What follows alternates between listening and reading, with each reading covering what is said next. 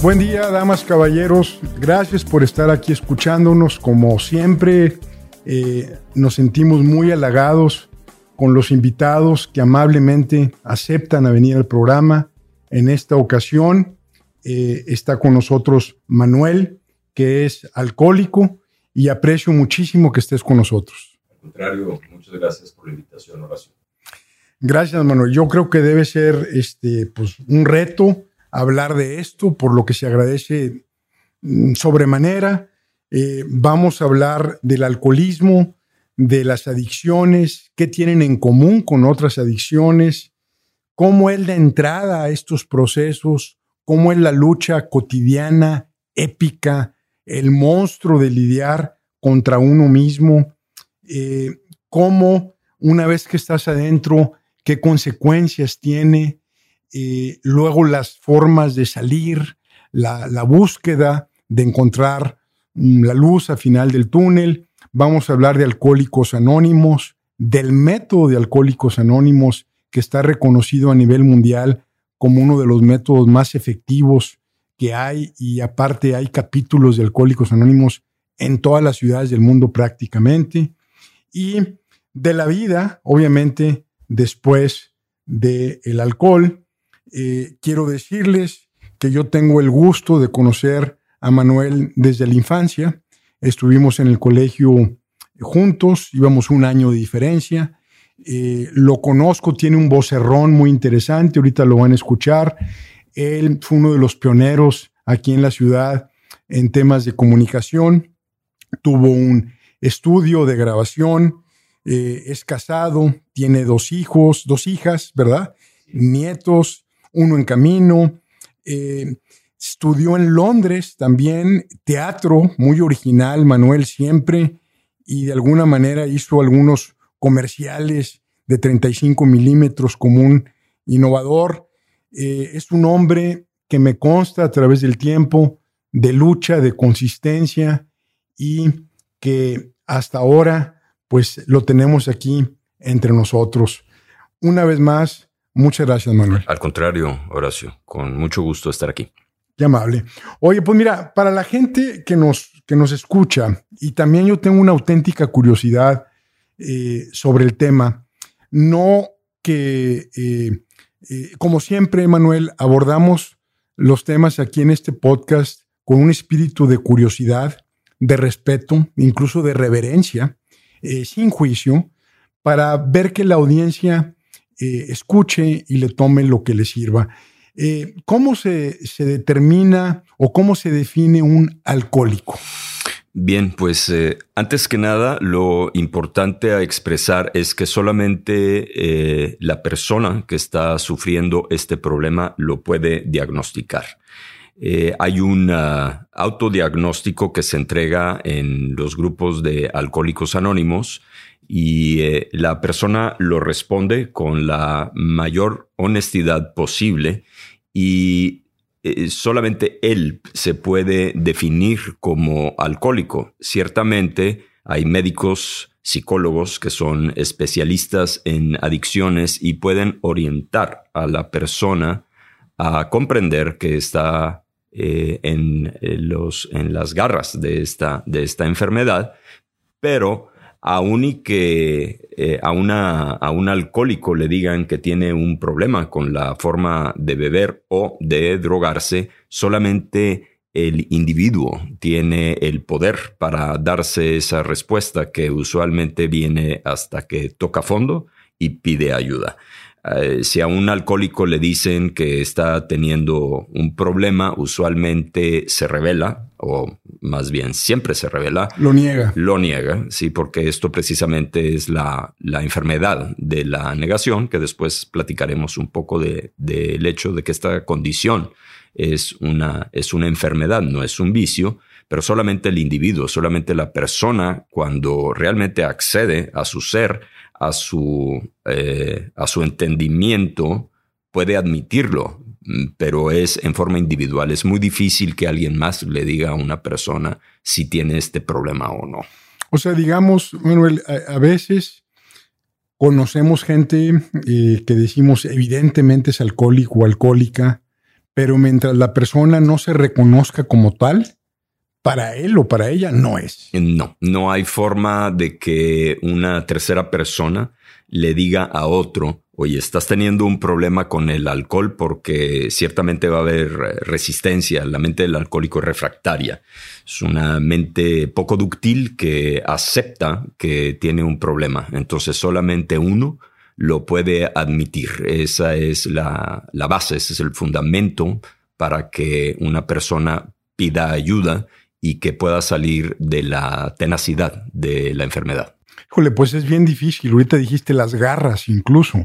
Es bien difícil, Manuel, porque somos muy lúcidos en lo ajeno y ciegos en lo propio, ¿verdad? Somos buenísimos para criticar y para señalar.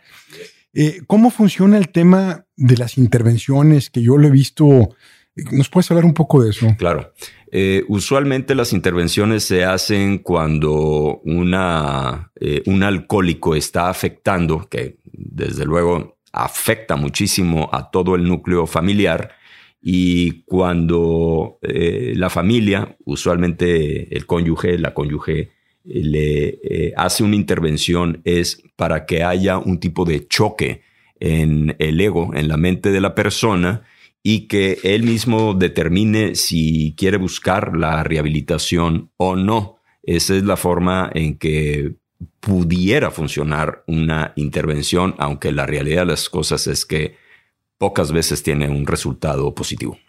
Sí, o sea, se siente la persona a lo mejor como asaltada. Así es, se sienten agredidos, se sienten asaltados, se sienten vulnerados, se sienten intimidados. Y usualmente la primera respuesta va a ser, yo no lo tengo, yo no tengo ese problema y en el momento en que yo quiera lo puedo dejar. Un clásico eso. Claro. Pareciera, Manuel, por lo que narras, que tiene una semejanza a la, a la ludopatía, a la sexuadicción, el alto riesgo. Porque, sí, adelante, adelante.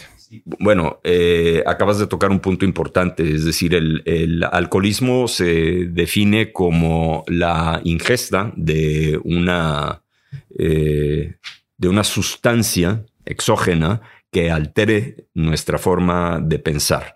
Sin embargo, también se puede dar en una forma endógena, por ejemplo, la adrenalina. Entonces, un ludópata, una persona que está adictada al juego, no necesariamente tiene que tomar para drogarse, sino que eh, en, el, ah, en el casino, cuando están apostando, y usualmente lo irónico es que el ludópata le adicta mucho perder, no tanto ganar. Es en el momento en que pierde, tiene este golpe de adrenalina y de cortisol que eh, es profundamente adictivo, pero lo interesante es que cuando pierde tiene eh, el pretexto para poderse victimizar, que eso también habría que puntualizar que también el victimismo y la depresión es, es otra adicción. adicción se define como no saber hablar. A es no, dicción es hablar. Somos personas que batallamos muchísimo para poder entrar en contacto con nuestros sentimientos, con nuestras emociones y poderlas verbalizar, poderlas expresar de tal forma que una vez que confrontemos eh, esa emoción malsana, la podamos trabajar y la podamos trascender. Oye, qué, qué fuerte está eso de cómo eh, defines adicción, la etimología, no saber o no poder hablar. Sabes que yo recordé ahorita, Manuel, con tus palabras, una maestra de mi doctorado, eh, que era doctora en psicología social, Jeanette Paris, eh, que la saludo, vive ahorita en Canadá. en un libro que, que hizo, dice que en su investigación encontró que los hombres violentos típicamente tienen un problema de vocabulario. Exacto, porque eh, se presenta una, una respuesta de pelearse, de escapar, pero no sabe negociar. Si es el fight or flight response, en donde entramos en un estado emergente, en un estado urgente, como un animal, por así decirlo, es la respuesta reptílica, en donde el animal, al sentirse amenazado, al sentirse acechado, tiene esta respuesta reptílica de atacar o de huir, el fight or flight, que esta es una respuesta de muchísima adrenalina. Es como cuando a uno lo va a detener un, policía, ¿no? Esa eh, figura de autoridad en donde eh, la persona o, se quiere pelear con esa figura de autoridad o quiere huir de esa figura de autoridad, pero usualmente el alcohólico tiene muchísimo eh, conflicto para poder hablar y para poder negociar. Somos personas que se nos dificulta la verbalización para poder negociar. Y, quizás la, negociada,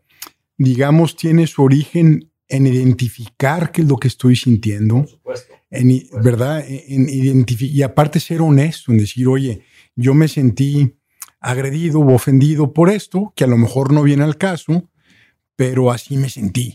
Sí, porque somos personas que no podemos acceder tan fácil a la conciliación. No, no, no sabemos negociar en una forma asertiva en donde sin violencia puedas eh, manifestar cómo te sientes en vez de pelearte o en vez de huir.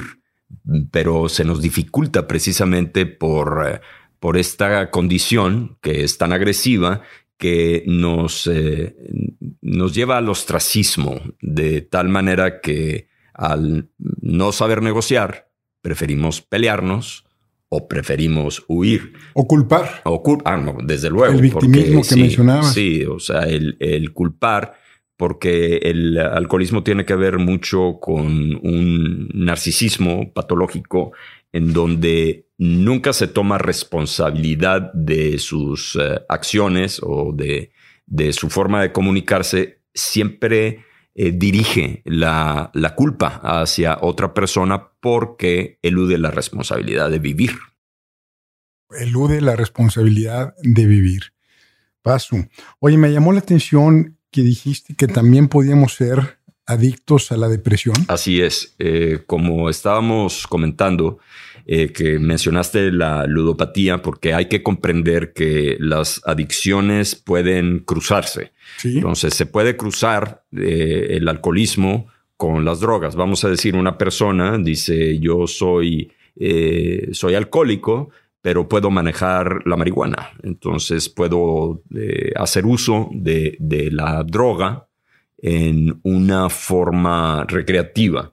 Y el resultado va a ser que eventualmente el consumo de marihuana se va a exacerbar, se va a catalizar, se va a potenciar y al, al soltarse este filtro de, mm, no quiero decir moralidad, sino ese filtro de un freno, un, freno de supervivencia o de sobrevivencia, dice, bueno, ok, entonces voy a poder eh, ahora controlarlo y voy a poder tomar. Y usualmente las personas pueden empezar a tomar un solo trago o, eh, se toman una, una limonada con un poquito de vino y esto se vuelve a desatar en una vorágine.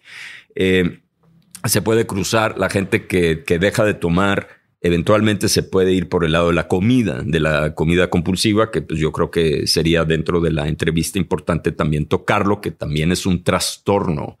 Eh, o se puede ir por el lado de la ludopatía o el tabaquismo o la vigorexia.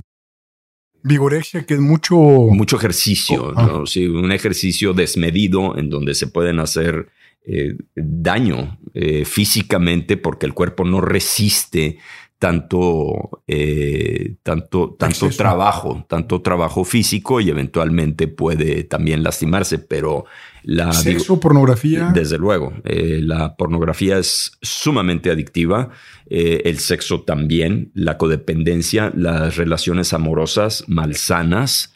Tóxicas, las relaciones tóxicas. Claro, las relaciones tóxicas también. También tienen un componente adictivo. Absolutamente, sí, porque una, una adicción al amor produce una cantidad importantísima de, dopamina y hay ahora una, eh, una adicción fortísima, como yo lo veo, que es el Internet y el celular.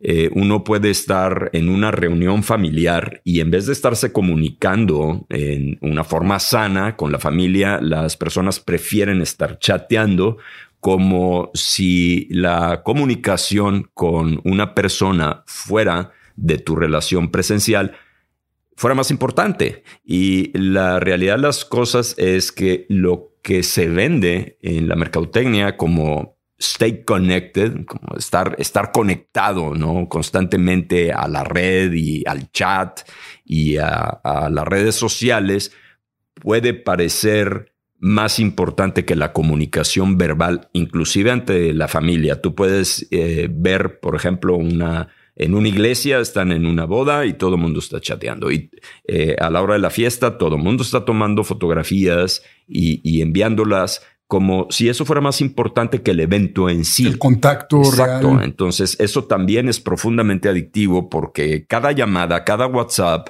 eh, cada post que envías o recibes produce una inyección de esta hormona, de la adrenalina, que está generada en las, eh, en las glándulas suprarrenales, que son estados emergentes. La adrenalina te puede servir eh, en una situación de peligro. todos, mucha gente conoce la historia de esta mujer vietnamita que que atropellan a su hijo y tuvo la capacidad de levantar el, eh, el camión. Entonces, esta situación de emergencia, la, adrenalina y el cortisol te puede ayudar como para escapar. Pero si constantemente está uno accediendo a, a, esa adrenalina y uno mismo la puede estar disparando, se provoca también una adicción, que esta es la adicción endógena de la que estábamos hablando. Fíjate que hace unos cuatro días leía a una psiquiatra eh, americana que se le acerca a un joven eh, de veintitantos años con una, un problema de ansiedad y depresión. Entonces ella escribe en el Wall Street Journal, escribe que hace 20 años ella hubiera recetado un antidepresivo. Ahora lo que le dijo es 30 días sin videojuegos, sin internet, sin teléfono. Y, y obviamente, pues es como dices, eh, eh, el muchacho, pues al principio renuente, acepta, y la teoría detrás de esto, de esta psiquiatra, es que, como tú lo mencionas, esos contactos de video, de teléfono, de, celular, de internet, es como shots constantes de dopamina, adrenalina, en el caso de los videojuegos no se diga, o la pornografía, pero dice ella que no tenía eh, no se daba un espacio de recuperación.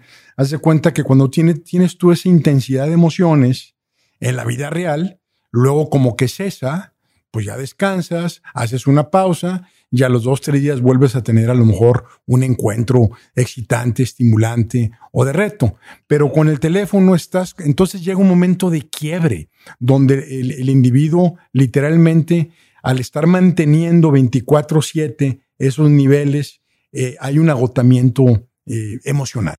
absolutamente. Es decir, el, eh, ya hay clínicas de adicción a los videojuegos, niños, adolescentes que llegan con una artritis temprana de estar usando estos videojuegos y ciertamente el celular pues es el eh, como el parangón ¿no? de la adicción, porque no necesitas estar tomando, pero pues ahí tienes el celular constantemente dándote placer.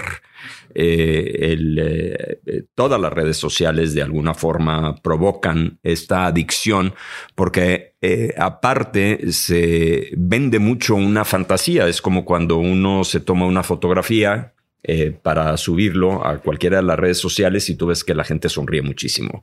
Y termina la fotografía y la gente vuelve a su, a su ritmo normal. Sí, qué hueva estar aquí, pero Exactamente. qué padre foto, Exacto, nada más de que tratamos de vender una idea de éxito, de eh, mira dónde estoy viajando o mira mi automóvil y, y, todo esto, ¿no? Cuando la realidad de las cosas es que no deja de ser como una fantasía, ¿no? No deja de ser como una mentira, ¿no? Porque pueden vender los éxitos, pero la realidad de las, la realidad de las cosas es que todas las personas, de alguna forma u otra, estamos sufriendo, estamos, estamos eh, viviendo en un mundo desafiante, una vida desafiante, y no todo el mundo estamos sonriendo todo el tiempo como se ve en las redes sociales. Exacto.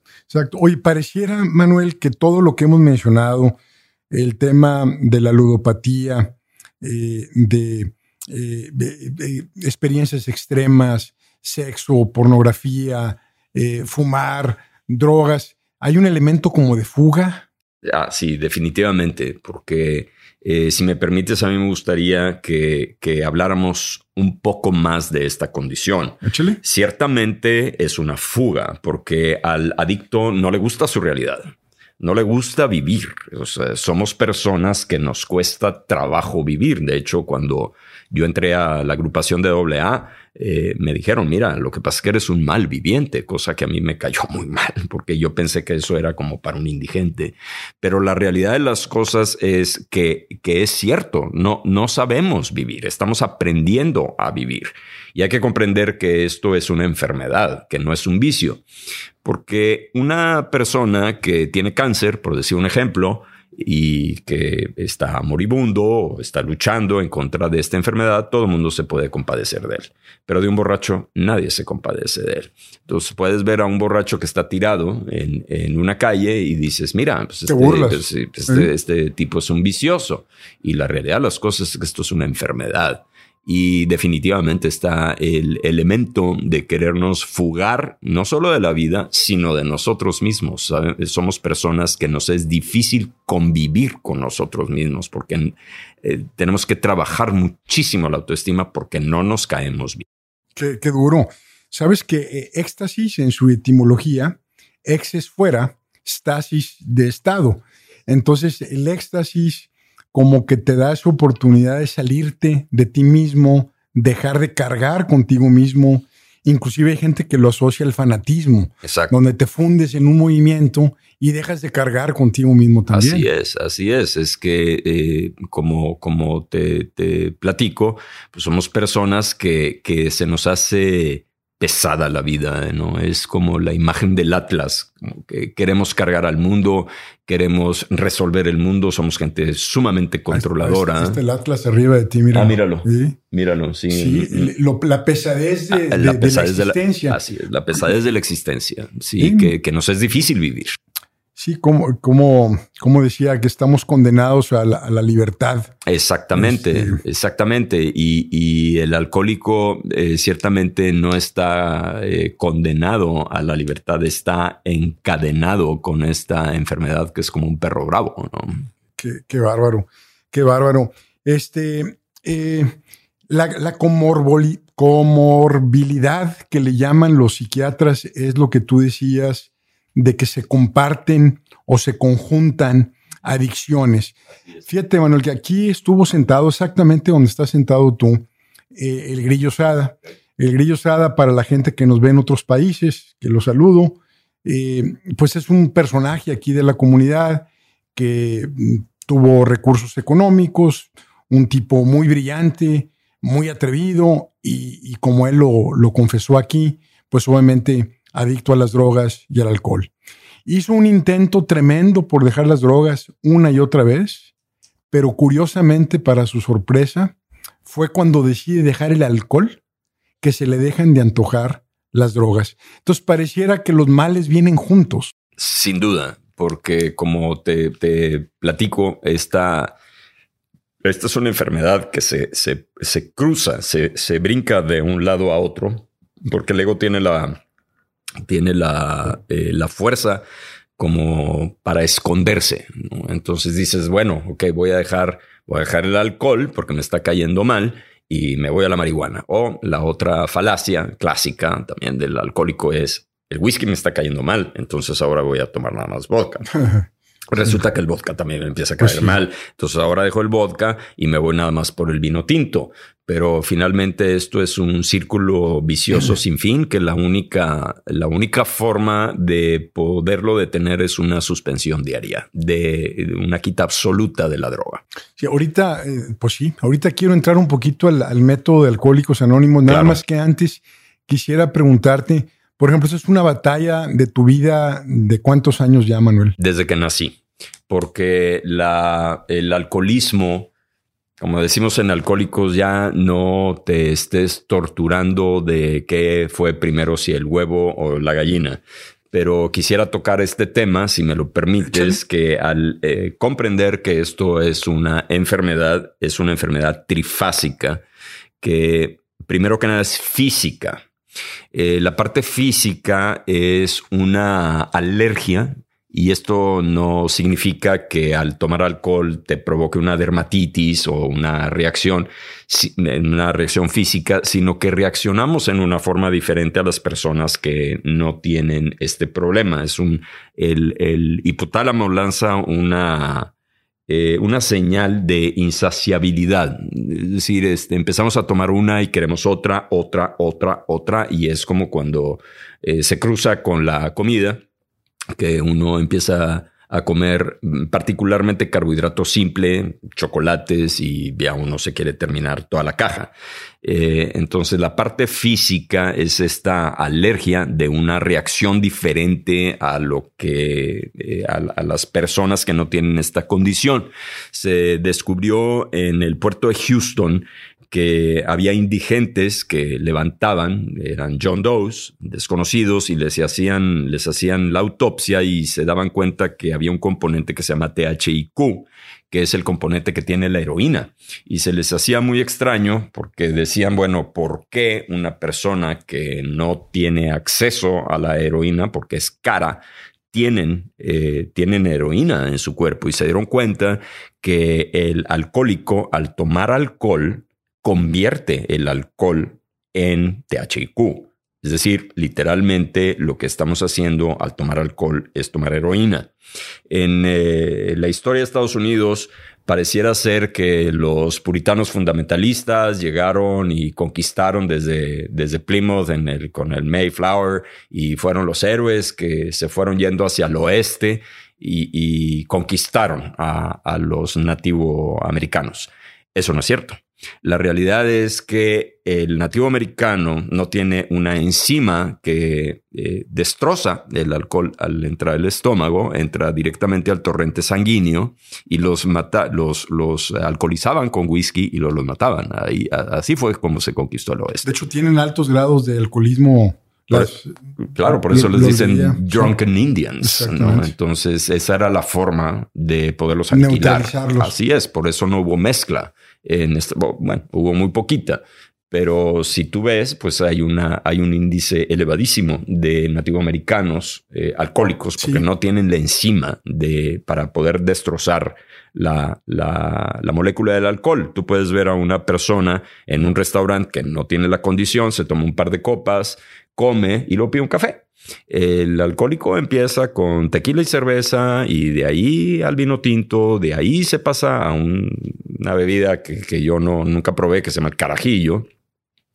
Y luego es hasta que el cuerpo aguante, y, pero, pero no tenemos llenadera. Esa es la realidad, ¿no? Entonces, la parte física es un tanto fácil, por así decir, de comprender porque simplemente es una reacción diferente de insaciabilidad en donde no podemos parar. Por otro lado, es emocional, es decir, somos personas hipersensibles que tenemos una volatilidad emocional muy importante. A mí me lo describía un padrino que era como si tuviéramos una lupa aquí en el alma. Eh, una persona eh, que, tiene un desencuentro o que lo cierran en la calle, un taxista o quien sea, puede llegar a tener un enojo eh, transitorio y lo deja pasar. El alcohólico llega a tener una ira cegadora y ya quiere perseguir a la persona y violentarse y, y pelearse, ¿no? Eh, por el otro lado, una persona que tiene una pérdida llega a tener una melancolía eh, y, la puede trascender, la puede transmutar. No, el alcohólico se pesca de, de, la, de la tristeza hasta que se le convierte en una depresión paralizante. En el caso de... sin tomar. Pudiera ser el caso. Ah, por supuesto, esto es que el problema es emocional. Cuando me, me, preguntabas, oye, ¿desde cuándo lo tienes de toda la vida? Es decir, yo desde niño siempre fui hipersensible. Fui una persona que tendía a estar muy sola, muy aislada, muy enojona, muy triste.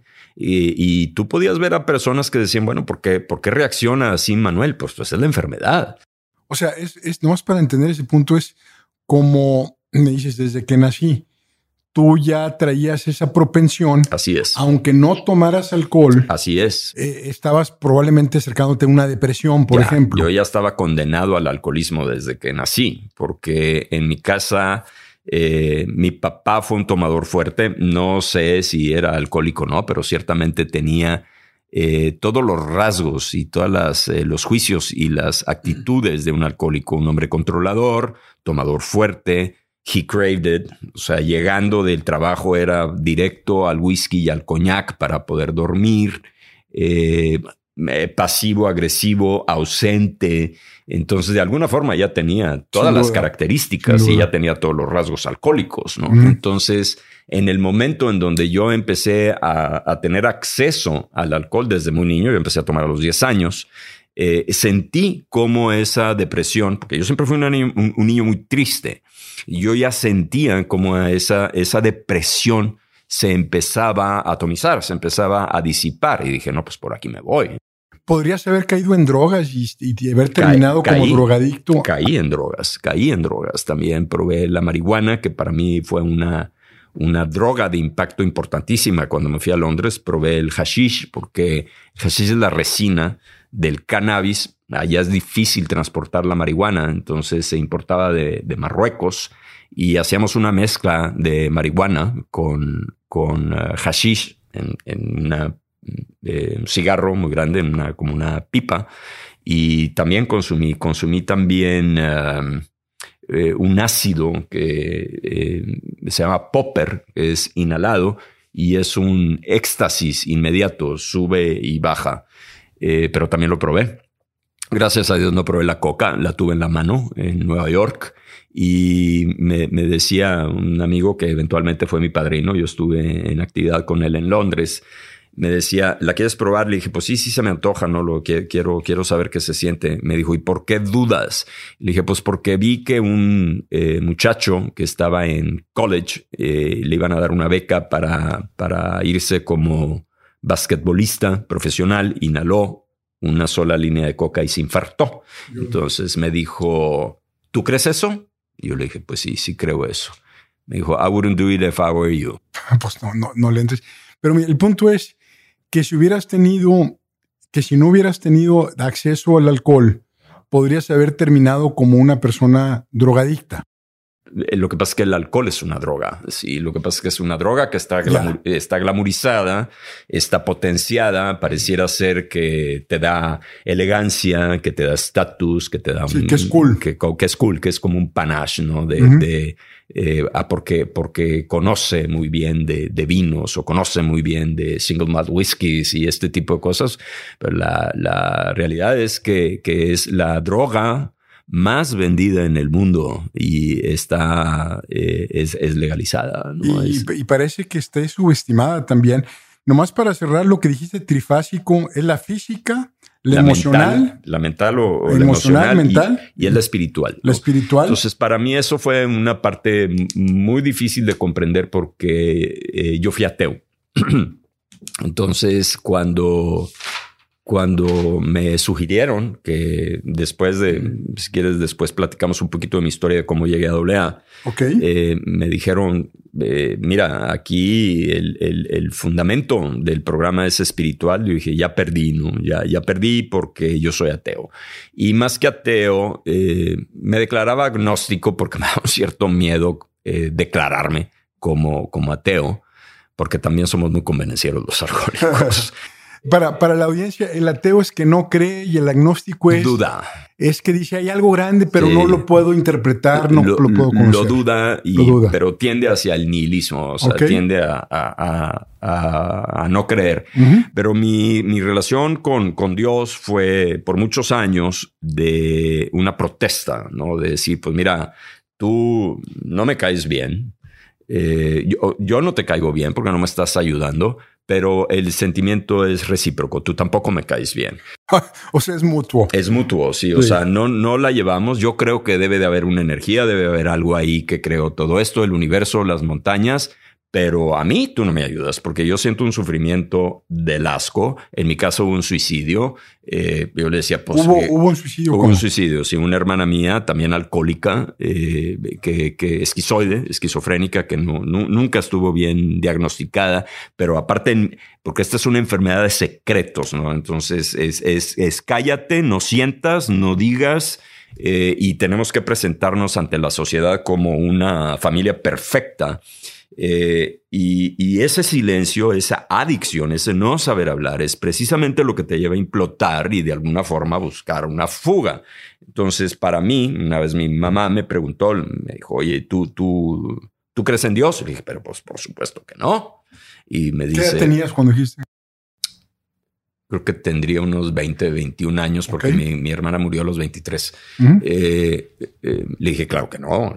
y me dijo, pero ¿por qué no? Le dije, oye, ¿tú crees que si una persona o un ente o una energía tiene la capacidad de infligir esta cantidad de dolor tan espantoso en esta casa, que se llama una hermana de esa edad, que es una genia, voy a rendirle pleitesía, le voy a rendir honor a una persona que tiene la capacidad de aventar esta cantidad de mierda. Le dije, pues francamente, no. Y me dijo, entonces, ¿con quién estás tan enojado? Dije, ok, o sea, no nos vamos a meter en ese discurso, no, no quiero saber nada. Pero como le dije una vez a un sacerdote, a un sacerdote, ¿no? O sea, le dije, me dijo, ¿cómo, ¿cómo te llevas tú con Dios? Le dije, pues mira, muchas veces yo le miento a su madre, ¿no? Digo, no sé si puedo hablar así en... totalmente, totalmente. Le dije, yo a veces le miento a su madre, ¿no? Me dijo, ah, pues está bien, me dijo, es una forma, es una buena forma de orar a las personas que me ha tocado el privilegio de poderlos acompañar eh, eh, cuando me dicen, mira, yo, yo no creo, eh, en, la palabra D-I-O-S, G-O-D. No, no me hables de eso, ¿no? Les digo, bueno, ok, pero mira, en alcohólico se te sugiere que tengas un concepto personal, personal de Dios, ¿no? Y, y que tú hagas contacto nada más para poder trascender la enfermedad, trascender el ego, porque el ego no se puede trascender por fuerza de voluntad.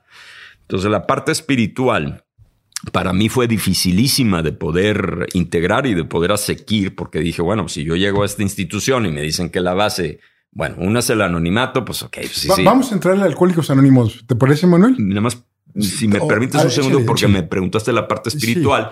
Y la parte espiritual, cuando a mí me la, me la eh, querían vender, por así decir, no vender, sino que me estaban diciendo, mira, pues o sea, de alguna forma vas a tener que, que tener acceso a, una, un concepto de, de la divinidad se me hizo muchísimo, muy difícil porque la parte espiritual, que era la tercera pregunta que me habías realizado, que me gustaría contestar antes de entrar a lo del eh, alcohólicos del programa, es yo decía, ok, entiendo perfectamente la parte que me están diciendo física, pues es clarísimo, yo sufrí de una obesidad tremenda, entonces claramente ahí hay un problema de, eh, de, insaciabilidad, de no tener llenadero, no me ponía dieta y, sufrí también de anorexia, etc. La parte emocional también me queda, me queda bastante clara, soy una persona hipersensible, tengo miedo, le saco mucho la vuelta al conflicto o me quiero estar peleando entonces había la parte espiritual de qué se trata. Y me dijeron, ah, mira, es muy fácil. O sea, por un lado es como una desintegración, porque esta es una enfermedad desintegradora. Es una desintegración de la familia, de la sociedad, del trabajo, de ti mismo y una desintegración porque pierdes un contacto, tu contacto con Dios está cercenado. Dije, sigo perdiendo, no creo en Dios. Me dijeron, es muy fácil. La enfermedad espiritual es cuando se te quitan las ganas de vivir. ¿Qué va? Qué duro. ¿Quieres entrar a AA? Sí, quería entrar a AA porque tiene un componente altamente espiritual, justamente. Así es. Y porque me metía a entender un poquito lo de los 12 pasos. Ok. Que habla de Dios. Así es. Este, pero me encantó escucharte en, en, cómo tú abordabas los tres temas y por eso estuvo perfecto. Manuel, mira, eh, antes de hablar del método que eh, pues se fundó eh, desde 1939 en un señor Wilson y un señor Smith, y ahorita entramos un poquito al tema, ¿qué fue ese turning point? ¿Qué fue ese momento donde dijiste, tiene que cambiar esta trayectoria? Eh, mira, eh, eh, la, antes de entrar a AA, yo me di cuenta que ya tenía un problema importantísimo porque esto, todo mundo reconoce a una persona, identifica a una persona que tiene un problema de alcoholismo, menos él. Claro. Menos él. Es, es una, somos gente que tenemos una, una lupa muy grande y un espejo muy chico. Nos gusta estar criticando, nos gusta estar evaluando, pero no tenemos la forma de vernos a nosotros mismos porque es muy doloroso. Entonces, eh, yo había tenido un par de intentos de dejar de tomar solo porque me fui a Los Ángeles a un curso de videografía después de haber tenido uno de mis primeros quebrantos profesionales, en donde mis productores y mis camarógrafos se pusieron de acuerdo y pusieron otra casa productora. Entonces yo dije, voy a tener que entrenarme porque yo era el director creativo, no sabía absolutamente nada de videografía. Dije, bueno, pues me voy a, me voy a estudiar allá. Y dije, bueno, si me voy a estudiar allá y tengo aquí un punto de quiebre, punto coyuntural, turning point que tú dices, es, a tener, me fui al Sony Video Institute en, en, Los Ángeles, dije, de alguna forma voy a tener que estar completamente receptivo, entonces dije, cuando menos en esta semana no tomes, ¿no?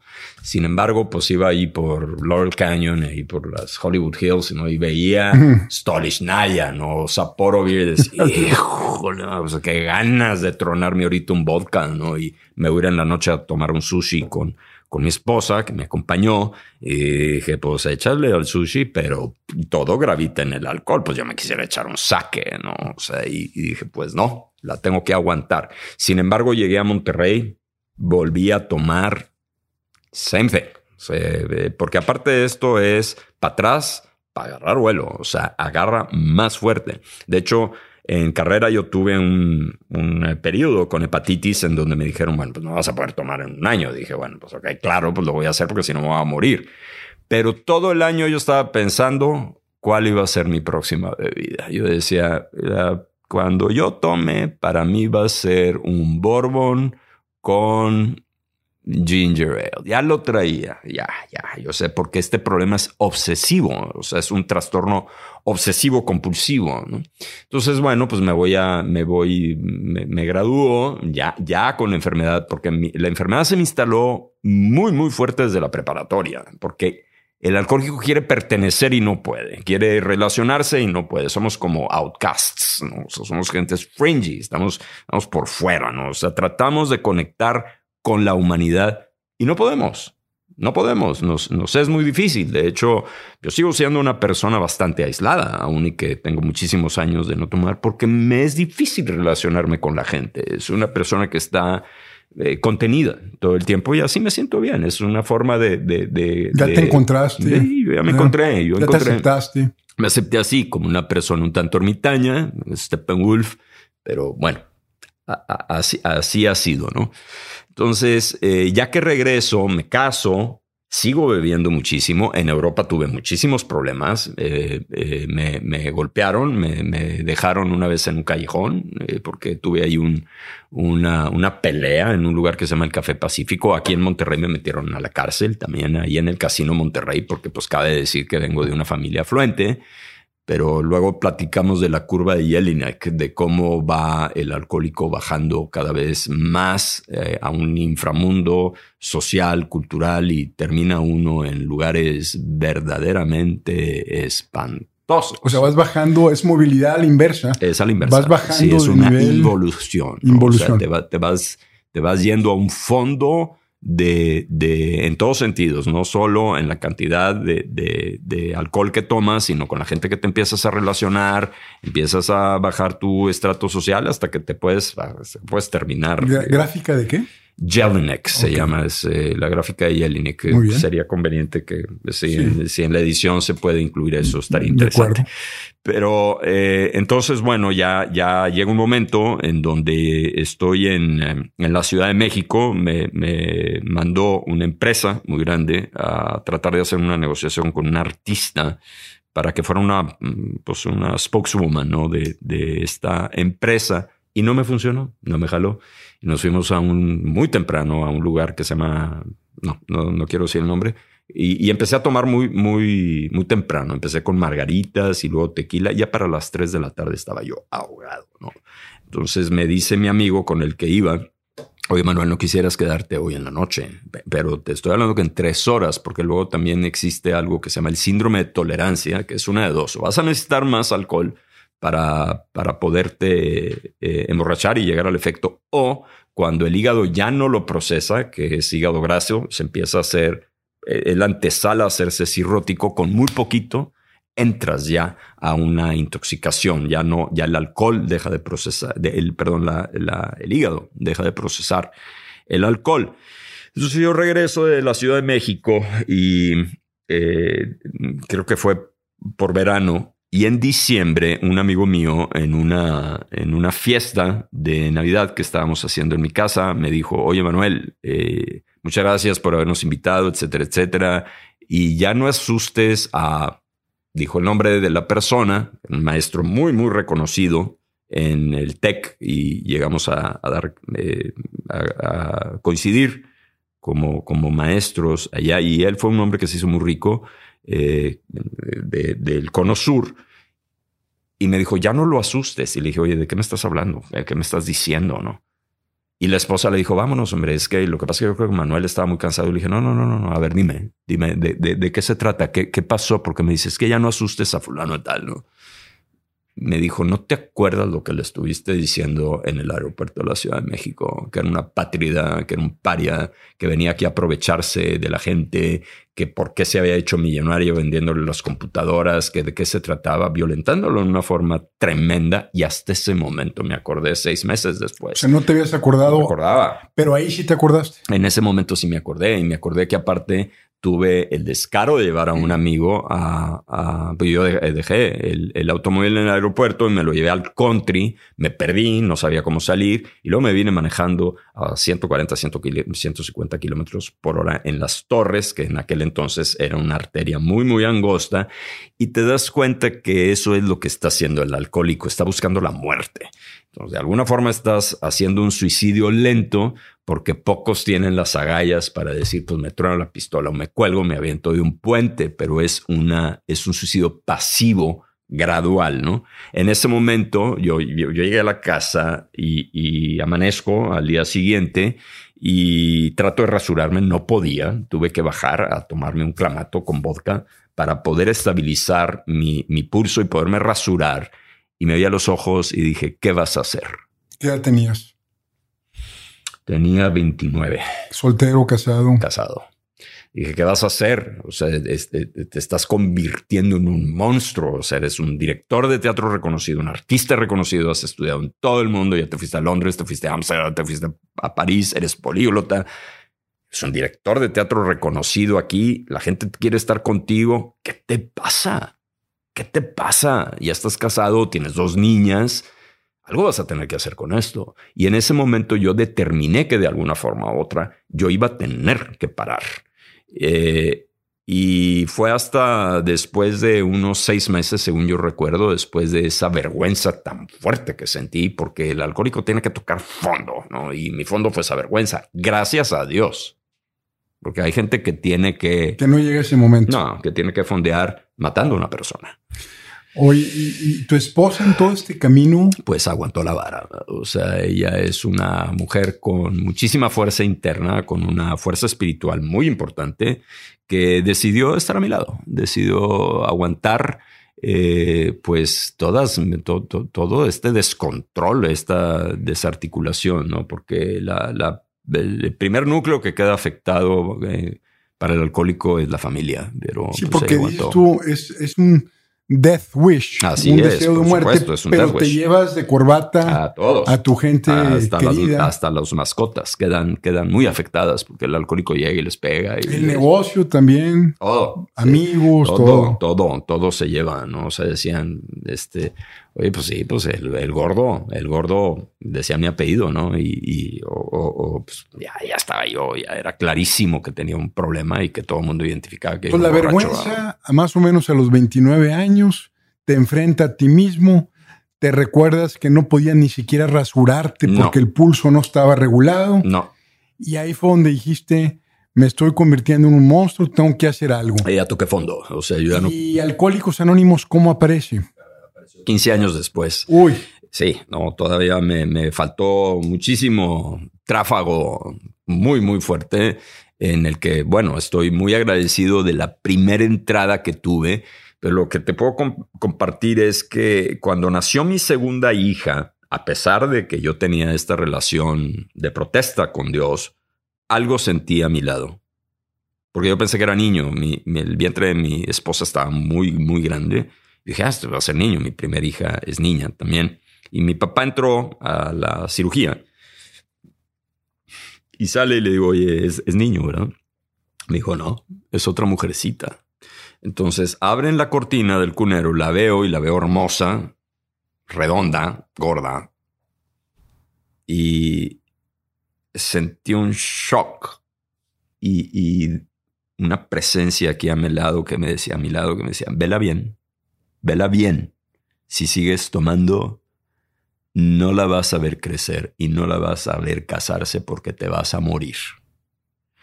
Con el tiempo dije, seguramente esto fue una alucinación. Pero fue una voz, fue una no, no, es una. Yo sentí una presencia y que te puedo decir que lo sentí aquí a la derecha, yo siendo ateo.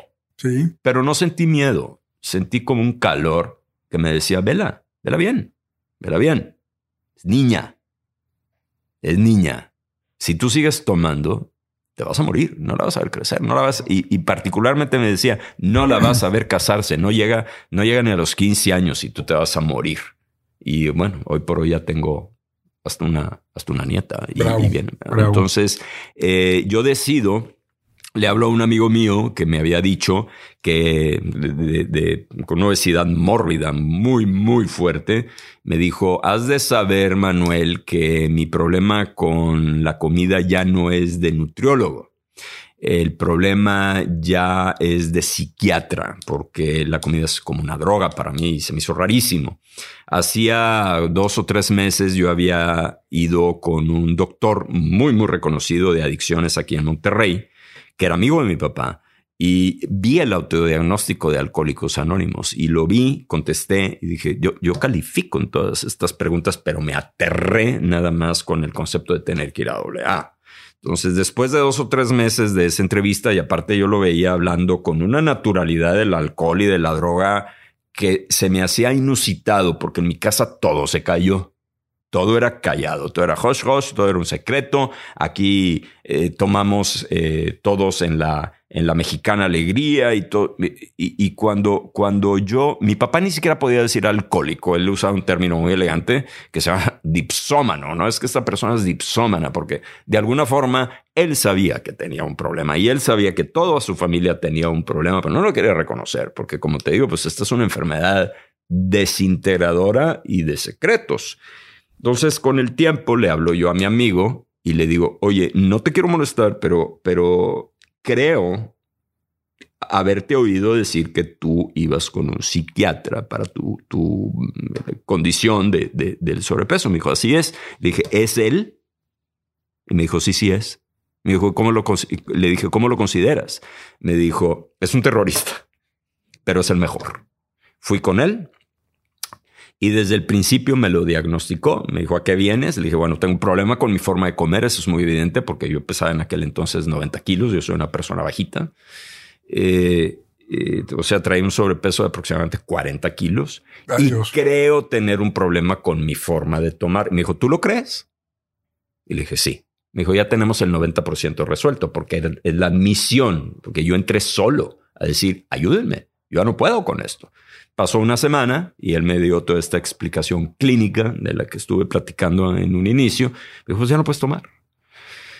A la semana regresé con él y me dijo, ¿cómo te sientes? Y le dije, pues extraordinariamente bien. Y se me hizo muy raro una de las preguntas que me dijo, ¿cómo está tu alma? Dije, qué raro. Científico hablándome de alma. Pero me acuerdo de haberle respondido, muy bien, estoy, estoy durmiendo muy bien. Y me dijo, Perfecto, me da mucho gusto. No más que no te dé coraje. Y dije, ¿de qué me está hablando? Y hasta después de dos o tres meses que me fui, me di cuenta de la rabia que estaba sintiendo porque sentía que había desperdiciado a la basura 30 años de mi vida, porque la base del alcohólico es el resentimiento. Somos gente muy enojada con la vida, somos gente muy resentida, somos gente que no podemos acceder al perdón tan fácil como otra persona que dice, pues, ¿por qué vas a Nelson Mandela que salió de la cárcel y le decían, oye, ¿cómo, por qué estás contento? dice, pues por el perdón. Y dice, pero ¿cómo es posible que estés diciendo que perdonas? Y dice, porque el liberador. Mm. Pero, ¿tú crees algo, algo te llevó a ti a tener ese resentimiento particularmente? Sí, sí, sí, es la enfermedad, es la base de la enfermedad. Empiezas a resentirse, eh, te empiezas a resentir con el padre, con la madre, con los hermanos, con el jefe, con el socio y contigo mismo, porque hay que comprender que el alcohólico en el fondo se detesta. Es una persona se odia, es una persona que no tiene autoestima. Yo pensé que la autoestima era traes un carrazo, te vas a jugar golf a las misiones, cosa que yo hice, te hace rico, andas eh, por todo el mundo, viajas en primera clase y pues far from it. O sea, la realidad es que la autoestima no tiene absolutamente nada que ver con los factores externos, es poder entender que estás tú solo contigo mismo y así te quieres, sin ver televisión, sin leer un libro, simplemente estar en paz contigo mismo y decir, ok, me voy a hacer amigo de mí mismo y voy a acompañar a Manuel. Entonces, por 15 años estuve trabajando con él desde un punto de vista estrictamente cognitivo, con sí, con el psiquiatra, con, con, desde un punto de vista estrictamente cognitivo-conductual eh, me, dio muchísimos antidepresivos, ansiolíticos, cosa que no, no, no lo veo como, como una condena. En su momento me hizo una persona exitosísima, me convertí en un trabajólico, llegué a tener muchísimo dinero, mm, manejaba campañas políticas millonarias, me, estaba en la elite de gobernadores, de presidenciables, entonces mi ego se fue robusteciendo cada vez más, cada vez más, cada vez más hasta que de pronto empecé a sentir un vacío muy importante y a los 15 años, pues entonces llega la historia de Alcohólicos Anónimos, pero no sé si me quieras preguntar o más. Digamos, te ayudó el psiquiatra, pasó todo esto que nos narras, Manuel. Así es. Y de repente otra vez el, vacío, el vacío, apareció. Así es. Y durante todo ese tiempo no volviste a tomar. No, no volví a tomar.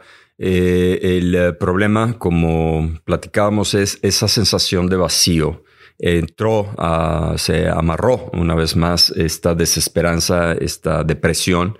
Eh, yo veía mis finanzas cada vez más para abajo y de alguna forma me di cuenta que tenía que tomar yo responsabilidad de que todo eso que estaba pasando era por mí y no quería eh, victimizarme ni dirigir la culpa fuera de mí. Y eso fue algo que me, costó mucho trabajo porque el alcohólico tiende a siempre señalar, siempre aventar hacia afuera la, la culpa de lo que le está sucediendo cuando en realidad uno tiene que tomar las riendas de su propia vida y responsabilizarse que es, esa palabra no le gusta al alcohólico. Ni al adicto en general. Al adicto, al adicto en general. De hecho, casi a nadie en la humanidad le gusta. Pues no, no nos pues gusta decir, bueno, de todo esto que está pasando, de todo, de todos estos accidentes que están pasando en mi vida, hasta de chocar. ¿Qué es lo que está en mí que está llamando esta situación? que está trayendo esta situación. Porque el, la base para entrar o, para comprender, integrar eh, el eh, programa de Alcohólicos Anónimos es el perdón. Pero si quieres, luego, luego tomamos vamos, esa. Vamos a entrarle eh, ¿Entraste a Alcohólicos Anónimos por una recomendación, Manuel? Sí. Eh, llego yo con mi psiquiatra después de 15 años de estar trabajando con él, como te digo, desde la parte cognitiva. Le dije, eh, ¿por qué si estoy siguiendo todas sus instrucciones? Porque siempre fui muy disciplinado en todo lo que me decía. Nunca tomé el ribotril en una forma recreativa. Yo le decía, pues yo lo necesito para dormir, ¿no? Y, el Prozac, pues, como él me lo decía, que, lo tenía que tomar, siempre fue como un militar, ¿no? Esa es una disciplina que yo le aprendí a mi padre, ¿no?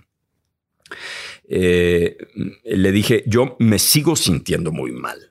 Mi negocio no va bien, me fui a la Ciudad de México con mi casa productora, iba yo, pero en picada. O sea, muy bien y de repente. De repente muy mal, que eso es la clásica del alcohólico, que no sabe merecer, no sabe sostenerse. Tenemos una pésima relación con el dinero, tenemos una relación patológica. Así como podemos entrar en una vorágine, lo podemos tirar a la basura por culpa, por vergüenza, por no merecimiento, pero si quieres luego platicamos eso, ¿no? Entonces entro yo en esta baja, en esta quita de dinero y, eso es otra e, esa es otra característica del alcohólico. Siempre está buscando cuál es su próximo triunfo, su próximo triunfo, su próximo triunfo, porque, porque esconde la vergüenza y lo que quiere es demostrarle al mundo que es muy fregón. Cuando la realidad de las cosas que las, pero está fuera completamente del poder. Así que luego podemos ver lo de la tabla de conciencia de Hawkins.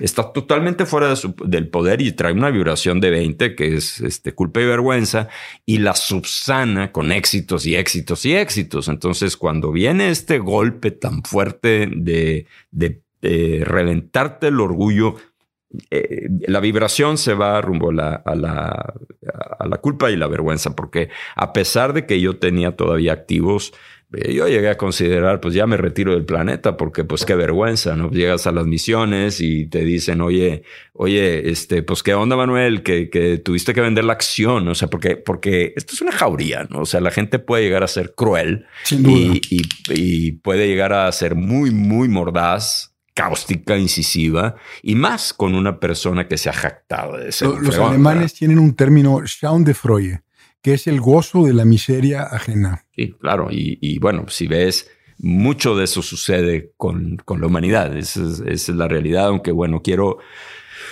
ahora que soy que estoy tratando de, de, de, integrar cada vez más, subir en esta tabla de conciencia, bueno, pues comprender que pues así es la humanidad, ¿no? Que estamos en, pues como una selva, ¿no? Que, que pues, casi, casi es survival of the fittest.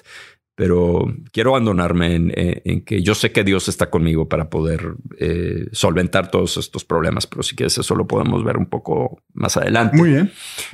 Entonces, ¿quién te sugiere Alcohólicos Me dice,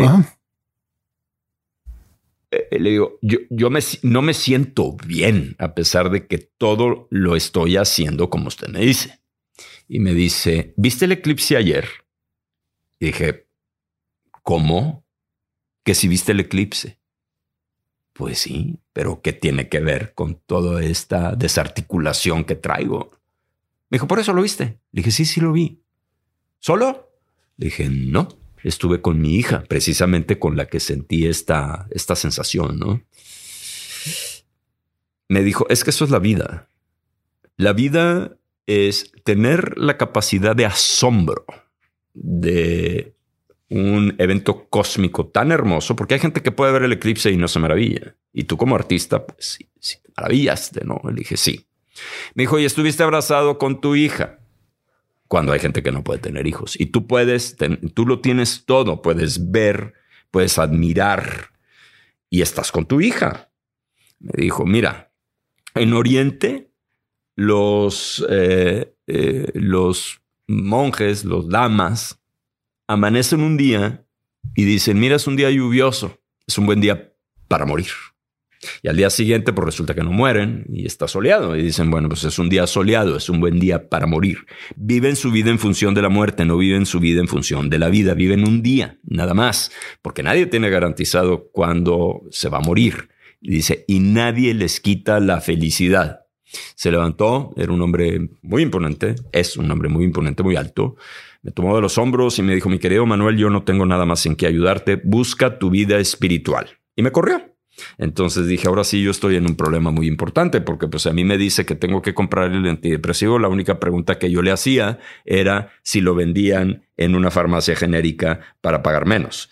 Pero dije, ¿en dónde voy a encontrar la vida espiritual cuando ni siquiera creo en Dios? Y el concepto espiritual se me hacía de hocus pocus, se me hacía como de New Age, eh, como de nueva era, eh, de hippie de, de eh, como de, de, los que traían la toga naranjada, pelones con una trenza y pidiendo los Hare Krishnas, pidiendo, pidiendo eh, dinero en el aeropuerto. Dije, ¿qué es esto que acaba de pasar ahí? Me quedé en la banqueta muy, muy asustado porque dije, ya me corrió. Llevo 15 años prácticamente pues con una codependencia. Después me di cuenta que tenía con él. ¿Y ahora qué voy a hacer? Entonces decido irme pero como siempre fui obediente, dije, bueno, si ya no, ya no tengo esperanzas aquí de seguir trabajando desde un punto de vista científico, conductual, pues me voy a tener que voy a tener que buscar otra herramienta. Y me fui a, dije, bueno, pues a ver quién es el super gurú. Eh, yo había leído varios libros de Deepak Chopra. Lo vi en una conferencia aquí en Monterrey, en el auditorio Luis Elizondo. Dije, pues con él. Entonces me fui a un, a un retiro de meditación de una semana eh, con él, precisamente en estas fechas hace 17, 18 años. Eh, ¿A Santa Mónica o dónde fue? No, en un lugar que se llama, ah, bueno, en San Diego, su centro estaba en Carlsbad. Carlsbad, ok. Entonces llego, no entiendo nada, eh, veo pendones diciendo, there's a wizard within all of you, tienes un mago dentro, la ley del menor esfuerzo, eh, no tienes que esforzarte en la vida, eh, a través de tu contacto con tu divinidad puedes salir adelante. Y yo realmente fui a, este eh, retiro porque estaba pasando una vez más por un quebranto de, dinero y él tiene un libro que, se llama Las siete leyes espirituales del éxito y otro que se llama Cómo crear abundancia. Entonces pues, yo me fui por conveniencia. dije, bueno, pues si este señor es el gurú de la abundancia, es el gurú del dinero, voy a tener que buscar una forma alternativa a mi mente, que la mente se jacta, es vanidosa de ser muy, muy inteligente, porque ya ciertamente tus estudios del TEC no jalaron, tus estudios de Londres no jalaron, tus estudios en Los Ángeles, en Dallas, en la ciudad, de... ya nada te funcionó. O sea, claramente tu parte mental no está bien y vas a tener que entrar en contacto o vas a tener que abandonarte a un concepto enteramente nuevo de una divinidad, de tu de tu ser interno, de tu entendimiento, de tu cuerpo espiritual y, mm, pues con, con, mucha reticencia decidí irme porque no tenía otra. Es decir, si yo hubiera tenido alternativas a lo que me estaba sucediendo, si alguien me hubiera dado un curso de administración o como tú, que, que eres una persona tan brillante para estar asesorando gente, pues a lo mejor me hubiera ido por ahí porque era mi terreno conocido. Aparte, siendo hijo de médico, pues comprenderás que irme por el lado holístico era algo, era, era terreno ignoto completamente para mí. Y eh, al final me dice mi esposa, ¿cómo te sientes? Y le dije, pues mira, no estoy muy seguro de qué pasó aquí adentro, pero lo único que te puedo decir es que se me hace que ya estoy oficialmente graduado de hippie pero no entiendo muy bien qué fue lo que pasó. Sin embargo, empecé a usar los preceptos de lo que ahí se me decía, de los dientes para afuera, sin ningún convencimiento, haciéndole como si creyera en esta vida espiritual y vi que los resultados fueron inmediatos. Sin esfuerzo empecé otra vez a, tener trabajo. Eh, fui con un socio. ¿Meditabas? Decías. Empecé a meditar una hora en la mañana, una hora en la noche. afirmaciones? No, eres con la... no, es con la meditación trascendental, que es por la columna vertebral a través de eh, los siete chakras y son cuatro sutras, que en sánscrito quiere decir suturar, y sin creerlo lo hice. O sea, lo hice por default. Lo hice de una forma mecánica porque dije, pues yo no creo en esto, pero yo ya no veo otra alternativa más que hacerlo. Y de pronto, pero en cuestión de días empecé a ver el cambio, ¿no? O sea, porque voy con un ex socio que, que puso una casa productora una vez más a cuadras de mi casa productora y él se asustó muchísimo cuando me vio. Entonces eh, me dijo, oye, yo no te voy a competir. Le dije, no, no, no vengo a regalarte estos libros porque parte de los preceptos de la meditación es siempre da algo, entrégate, o sea, como que salirte de, de esa de esa hostilidad que tiene el ego. Esa desconexión con esa el otro. desconexión con el mundo y contigo mismo y decir, pues bueno, pues yo no le creo mucho, pero este señor dice que todos los días regales algo y puede ser una oración. Puede ser un namaste, nada más reconozco tu divinidad, no necesariamente tiene que ser algo material. Yo procuro dar algo material todos los días. Estás dando mucho viniendo aquí. Eh, exacto. se aprecia mucho. Esto es muchas gracias. Esto es parte del trabajo de, de, dar algo, ¿no? Porque yo sé que Dios me lo recompensa. Ya puedo decir Dios, ¿no?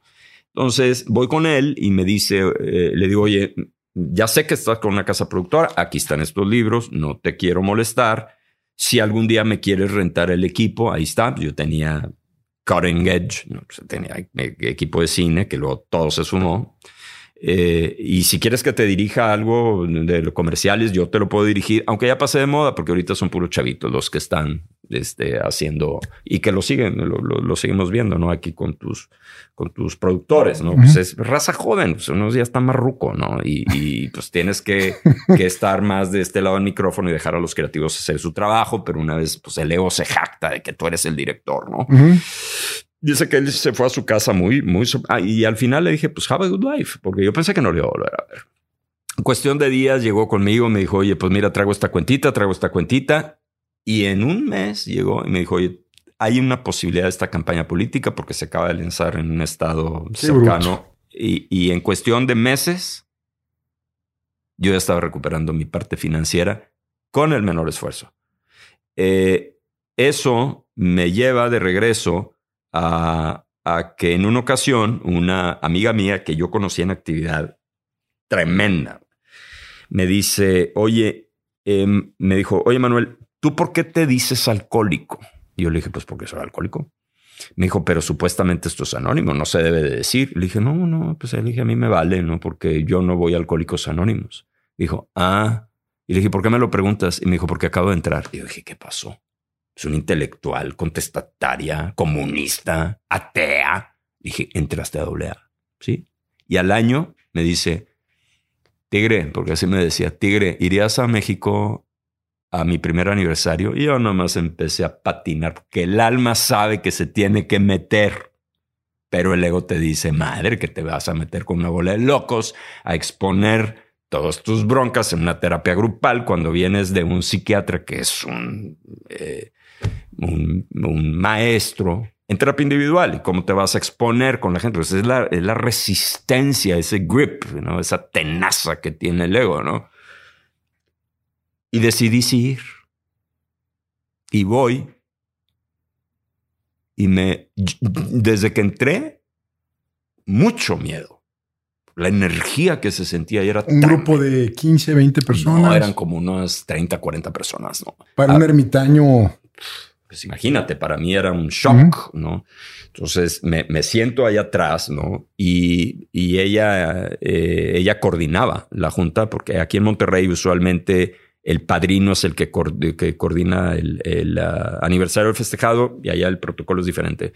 Entonces empieza a pasar la gente y, veo artistas, intelectuales, capitanes de empresa, psicólogos, sacerdotes, gente eh, de escasos recursos. Alcohólicos. Todos alcohólicos y hablando de una forma que yo dije, esto no es de aquí. Esto viene de otra parte. Dije, no puede ser que este ya se divorció, el otro le amputaron un pie, el otro quedó ciego, el otro estuvo 10 años en la cárcel y hablan de Dios y hablan de esperanza. dije, wow. O sea, hay que decirlo, Alcohólicos Anónimos está Dios metido. Ah, por supuesto, digo, En los 12 pasos se menciona. Sin duda, porque es una, es una asociación que vibra en 540 en la tabla de conciencia de Hawkins, luego lo podemos ver. Pero entonces yo empecé a sentir, yo sentí que, que me estaba latiendo el corazón. Por un lado decía, yo me quiero quedar aquí, pero por otro lado yo quería salir corriendo, ¿no? Y al final se, se, suben los hijos de la, de la, eh, de mi amiga, de Adriana, y dicen, cuando llegábamos los domingos a la casa después de un partido de fútbol, tan chiquitos, ¿no? Es hermoso, muy bonitos y muy nobles, decía, nuestra mamá estaba encerrada en su cuarto con la cortina cerrada y no nos quería ni ver. Yo sentí un golpe en el corazón que dije, híjole, yo estoy haciendo eso sin tomar, con lo que después aprendí que es la neurosis seca que la enfermedad sin tomar con las mismas actitudes del alcohólico tomando. Y dije, qué bárbaro, qué bárbaro. ¿Cómo es posible que yo esté haciendo todo eso sin tomar lo que están diciendo estas personas? Estoy con los mismos juicios, con las mismas actitudes que no es otra cosa, para ponerlo en una sola palabra, que locura. ¿Qué es esto? Dije, ¿qué, qué, ¿cómo es posible que toda esta gente que viene de fondos mucho más agresivos que el mío hable de esperanza y hable de Dios. Al final se sube el eh, esposo de ella, porque si me permite regresarme tantito, yo me acuerdo que mis hijas de muy chiquitas, cuando yo estaba muy deprimido y estaban viendo la tele sin querer ver a nadie, se acercaba una de ellas y le recuerdo que yo estaba en un sillón y estaba, no me acuerdo cuántos tendría, cuatro o cinco años, me dieron un metro y me dijo, oye, ¿qué te pasa, papá? Pues nada, mijita, estás triste, ¿no? Enojado. No, mi amor, nervioso. Ya sabían que yo tenía un problema. Ya sabía una niña de cinco años, además de sentir, de los niños, una niña, porque pues, son como esponjas. Ya sabía que algo estaba mal con su papá y yo ya no tomaba. Qué interesante. Ya no tomaba, ¿no? Entonces se sube al final el esposo y dice, en el Cantar de los Cantares, un pasaje de la Biblia, dice que un hombre que tiene el corazón de piedra a través del trabajo espiritual se puede convertir en un, en un, corazón, un hombre con un corazón de sangre y de carne. Y, y abrió así las manos. Dije, puta madre. Las ganas de llorar que ahorita me están dando ganas de llorar. Ay, güey, traigo. Perdón. Tranquilo, no pasa nada. Excelente. Uf. Qué momento, Manuel. Qué bárbaro.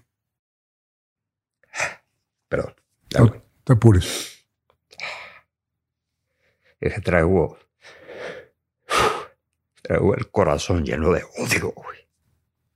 ¿Hace cuánto fue eso, Manuel? Sí. 17 años. ¿El odio viene de... El resentimiento. ¿Del tiempo que perdiste? No, no. No, no, no. Del... Sí, no te apures. No, no. Del resentimiento a mí mismo, ¿no? O sea, te odias, ¿no? Wow, qué bárbaro. Te traigo el corazón duro, güey. Y pues lo primero que pensé fue en mis hijas y en mi esposa, ¿no? Dije, puta madre, te traes un desmadre en tu vida, ¿no? O sea, fue un milagro que no se han ido. Total, este. Y, que estén contigo y que tengas una nieta. Sí, no, es un milagro. O sea, mi vida es un milagro porque yo debería estar muerto. Eh, entonces, cuando. Pero tu corazón ya no está duro, Manuel. No, no, no, no. Ahorita mi corazón pues está lleno de alegría. Con lo que acaba de pasar, perdóname, pero eso no le pasa a una persona que tiene corazón duro. No, no, no, no. Ya ahorita ya no ese es el caso. No, o sea, ya mi, mi. A pesar de que mi mente me. me puede hacer muchos trucos de de menosprecio, de minusvalía, sé, sé que valgo por, por ser hijo de Dios y por ser humano, no por ser empresario, que gracias a Dios he sido muy exitoso otra vez, ¿no? Pero, bueno. pero eso es, es eh, secundario realmente. Es un logro externo pues contra los porque realmente ahorita, pues es eh, lo que aprecio es el día, es vivir. Eh, nos fuimos a una fiesta, a una cena después de la, de la junta y me dijo, estás todo movido, ¿verdad, Tigre? Le dije, no puedo ni hablar. Después de la junta esa que fuiste tu primer encuentro con Alcohólicos Anónimos. No, puedo, no puedo hablar. Pero tengo que cortar un momento. Gracias por la pausa. Al contrario, no, hombre, al contrario. Bueno, Manuel, entonces ese fue como tu primer encontronazo en Ciudad de México con Alcohólicos Anónimos. Así es. Y bueno, ya vimos lo que te costó y lo que, digamos, te impactó. Ajá. ¿Y después qué pasó? Bueno, eh, ya una vez que, que eh, nos fuimos a esta, a esta reunión con Adriana, con, con mi amiga, eh, aparte, bueno, cabe decir que un primo mío que militaba en Alcohólicos Anónimos y él me hablaba mucho de Alcohólicos Anónimos, ahora entiendo que era un agente de Dios para que yo fuera comprendiendo y que empezara a hacer entendimiento de todo esto. Resulta que él también fue a esa, a esa reunión, entonces habría que comprender que de una ciudad de 22, 23 millones de personas coincidimos ahí, evidentemente era, era una energía que no, no, no estaba eh, no provenía de, de, aquí, del mundo, y era algo que yo sentía. Yo decía, no, eh, literalmente mi, mi, interpretación es, esta gente está iluminada. Así era como yo lo veía, ¿no? Y eh, recordé las palabras del médico que me dijo, busca tu vida espiritual. Entonces, si bien la meditación era, era esencial para que yo eh, empezara a cuadrar eh, mi, mi mente, a tratar de desmantelar el ego a través del silencio y de la quietud, es uno de los pasos nada más. y, comprendí que eso era de lo que él me estaba hablando, de vivir una vida o, encontrar o buscar una vida espiritual. Dije, es esto lo que me estaba diciendo, es doble A. O sea, sí, ciertamente la meditación me va a ayudar, el silencio me va a ayudar, el contacto con la abundancia me va a ayudar a través de este entendimiento, pero yo necesito entrar aquí. Yo necesito tener, ser eh, constante porque entiendo ahora que esto es un proceso y yo no me había dado cuenta que yo estaba enfermo. Yo nada más decía, bueno, pues soy una persona depresiva, pero inclusive el concepto de neurosis yo no lo tenía para nada integrado, lo, lo sentía bastante, bastante alejado de, de, mi, de mi ser, ¿no? Era algo que no, no podía yo comprender ni aceptar, ¿no? Yo aceptaba el alcoholismo prácticamente desde un punto de vista físico, en donde yo decía, no puedo tomar porque, porque no puedo parar. Pero ya entenderme como una persona que estaba enferma en su parte emocional, o en su cuerpo emocional y desde luego enfermo en la parte espiritual, pues para mí era, eran conceptos que estaban, eran exóticos para mí. Eh, regreso a Monterrey y lo primero que hago es entrar a un grupo de AA. Y eh, ya no me provocó el shock que sentí tan fuerte. Sin embargo, lo que te puedo compartir es que entré con mucho miedo, ¿no? Entré yo temblando y, dije, pues... ¿Miedo a qué, Manuel? Eh, a, lo, a, lo ignoto, ¿no? A lo desconocido. Porque dije, bueno, yo me voy a encontrar un grupo de gente extraña. Yo no sé qué va a suceder aquí. Y sin embargo, a pesar de que mi mente me quiso sacar muchas veces del grupo porque decían, pues no, pues aquí todos están locos y yo no estoy loco y, y, yo no entiendo por qué este pelado está gritando de esta forma y muchísimas maldiciones y gritos y esos gritos que eran el desahogo. Es el desahogo, ¿no? Porque acuérdate que finalmente el alcohólico no sabe hablar y luego de pronto le dan un espacio. Un foro. En un foro en donde puede hablar 10 minutos y yo los veía que sacaban todo, como era descarnado, ¿no? Como se abrían el corazón diciendo este soy yo y eh, eh, tuve toda esta serie de eventos, terminé en los basureros, abajo de los puentes, terminé como un indigente, me golpearon, terminé en piqueras. Se parecía mucho a lo que nos habías platicado. Sí, sin embargo, yo no lo tenía ahí todavía consciente porque ah. decía, bueno, es que él decía que terminó en la cárcel, pero yo no terminé, pues no, no me acordaba, o sea, porque el ego tiene la forma de esconderse, decir, no, es que no te metieron al bote, no, sí me metieron, saliendo del Casino Monterrey. Es decir, no tenía yo que estar en, en, un barrio de mala en muerte. Un barrio de mala muerte, pirurro salí y, me agarraron porque me aventaron al agua ahí en la fuente de Monterrey, nos llegó una granadera y al bote y un sabadazo, ¿no? Entonces sí me metieron.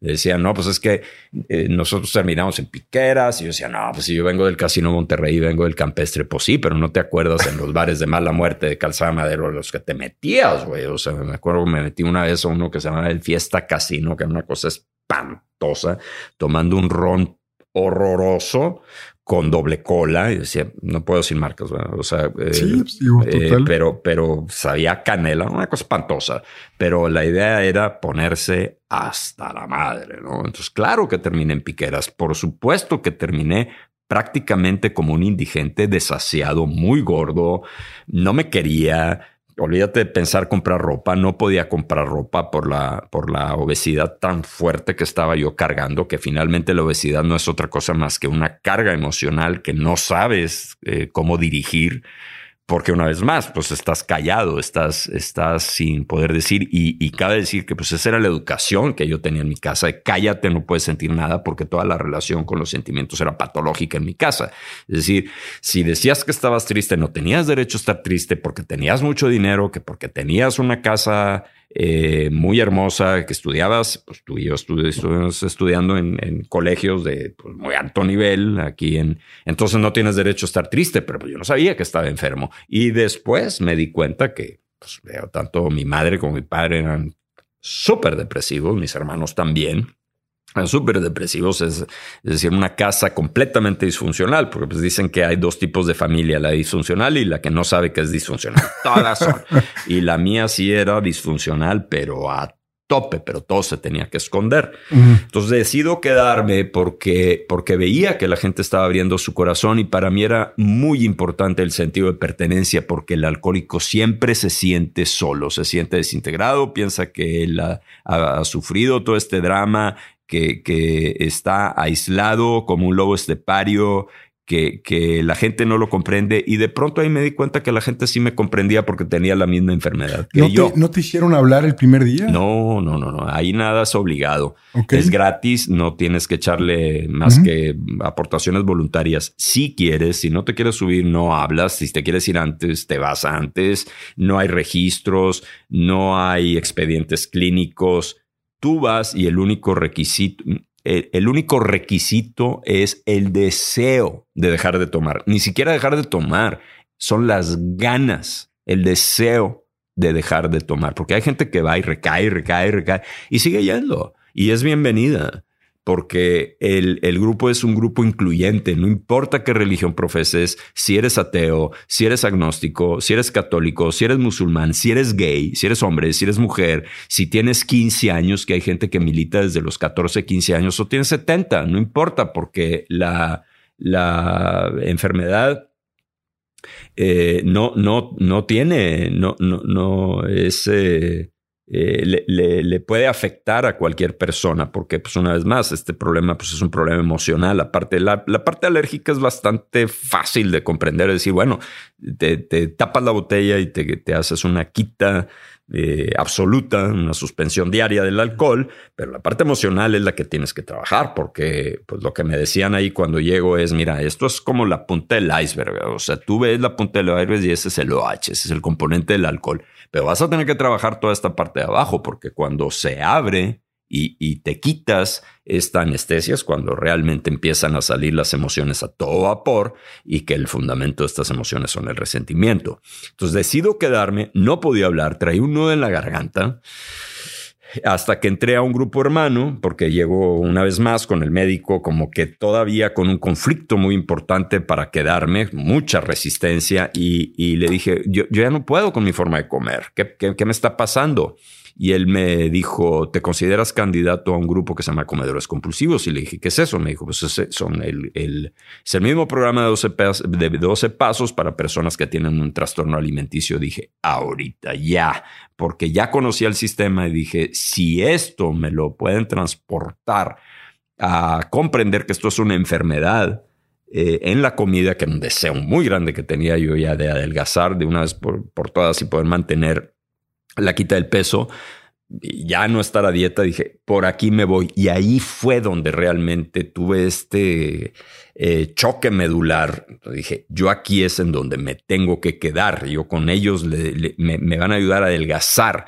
Y ciertamente no solo pude adelgazar, sino que ahí pude aventar los antidepresivos y sobre todo el, el, el ansiolítico, que, que, eso fue algo muy, es, muy es, pesado. Es súper adictivo y de empezar con un cuarto de pastilla, yo estaba terminando tomando tres y ni así me podía dormir, porque el alcohólico usualmente viene de tener una tendencia insomne.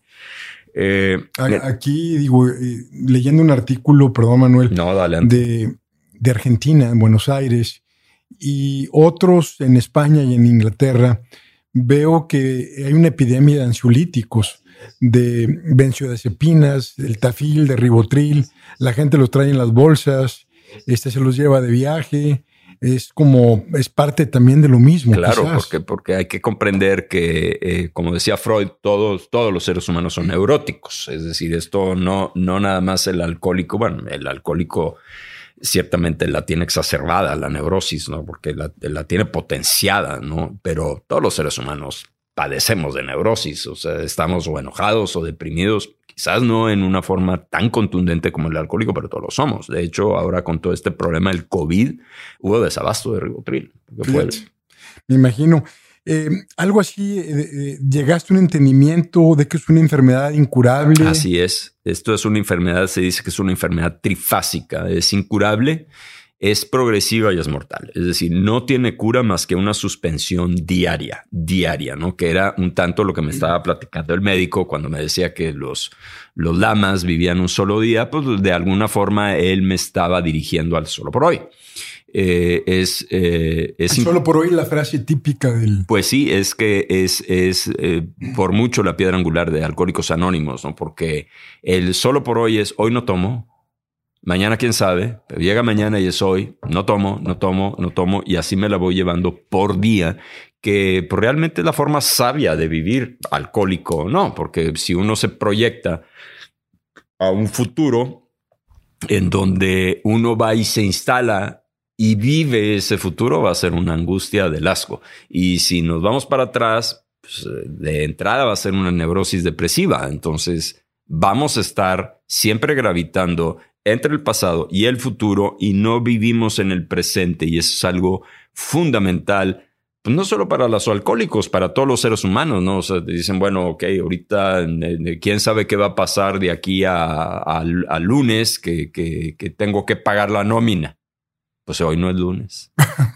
Pues y, no sé que, si lo voy a poder pagar o no. Totalmente, lo repites. Totalmente. O sea, es, es realmente es. De hecho, terminamos la, la sesión con el. Nos damos un abrazo. Ahorita con el COVID no pero es 24 horas solo por hoy. Somos gente de 24 horas y si realmente le hacemos una, pues una poda, pues cuánto tiempo estás despierto, 8 o 10 horas, ¿no? Y, y hay gente que dice, para mí las 24 horas son inusitadas, está por mucho fuera de mi alcance, yo me la voy llevando cada cuatro horas, cada cuatro horas. Y si no puedes, dos horas. Y si no puedes, una hora. Y si no puedes, un segundo, pero en este segundo no tomas en este segundo no te metes el ribotril. En este segundo no te echas el porro de mota. Es, si así te la tienes que llevar, así te la llevas para que pueda atenuarse esta fuerza que tiene el ego de decirte, échate un hambre, tú vas a poder.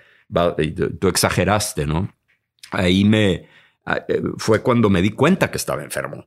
Y, bueno, la parte física pues es muy evidente, es, es incurable, es progresiva porque eventualmente vas a tomar más y más y más y más y a la postre es mortal. Es, es muy difícil que un alcohólico llegue a tener una, una vida longeva, ¿no? O sea, va a tender a tener una muerte temprana o porque choca o porque lo matan o porque se suicida, ¿no? Entonces, a este, el, el, el alcohólico no hay que perder de vista que es un suicida, ¿no? Es un suicida pasivo, un suicida en potencia. Y que se lleva a otros encuentros. Por supuesto, o sea, los primeros, al primero que se lleva es a la esposa o al esposo. De ahí se lleva a los hijos, se lleva, se lleva a las mascotas, pero esto nos dicen que es como una bomba atómica. O sea, es truena y como pues el, el, ripple effect, ¿no? O sea, va y revienta con los jefes, con los socios, con, con los hijos, con, eh, dicen que es un alcohólico va y afecta a 100 cuadras a su alrededor. Qué bruto. Fíjate, Manuel, eh, me aprecio, insisto, toda esta apertura. Aparte, eres muy articulado. Tienes mucho vocabulario. Este, eh, y aparte, tu narrativa es, es muy entretenida y muy, sobre todo, nos ilustra.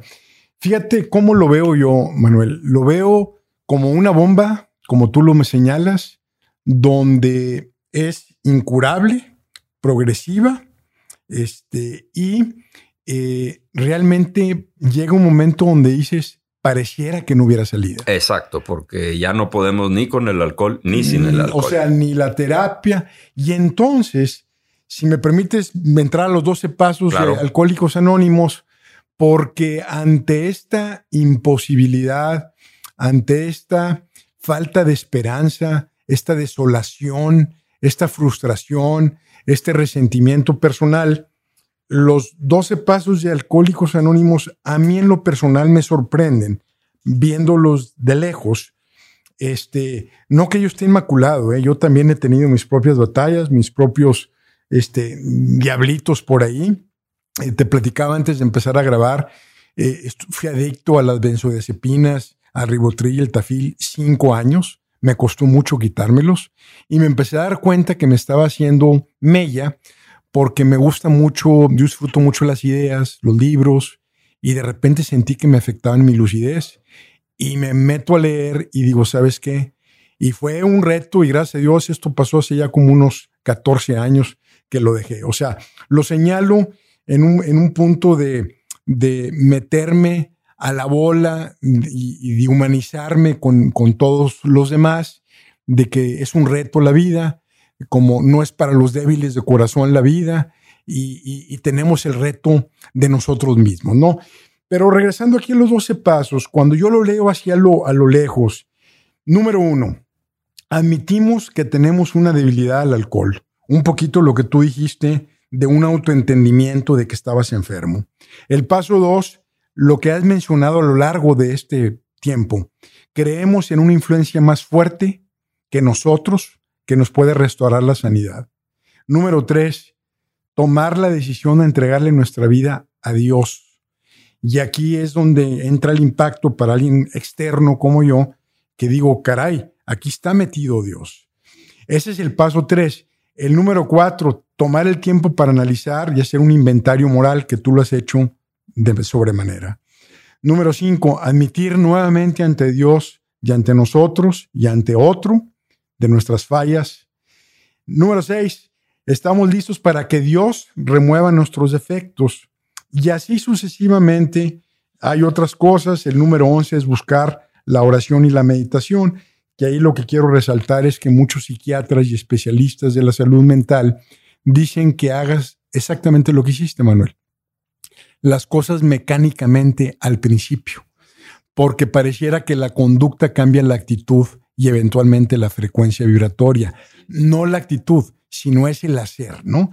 Entonces, este despertar espiritual, paso número 12, eh, me intriga mucho cómo le hace la gente que decías tú, atea, pareciera que no sé si Alcohólicos Anónimos ha aceptado o admitido que cada quien interprete a Dios de su propia manera. Así es. Este, eh, eh, precisamente eso fue lo que me ayudó a, quedarme, eh, porque Nadie te obliga a creer en un Dios que solamente ellos profesan, como en la religión.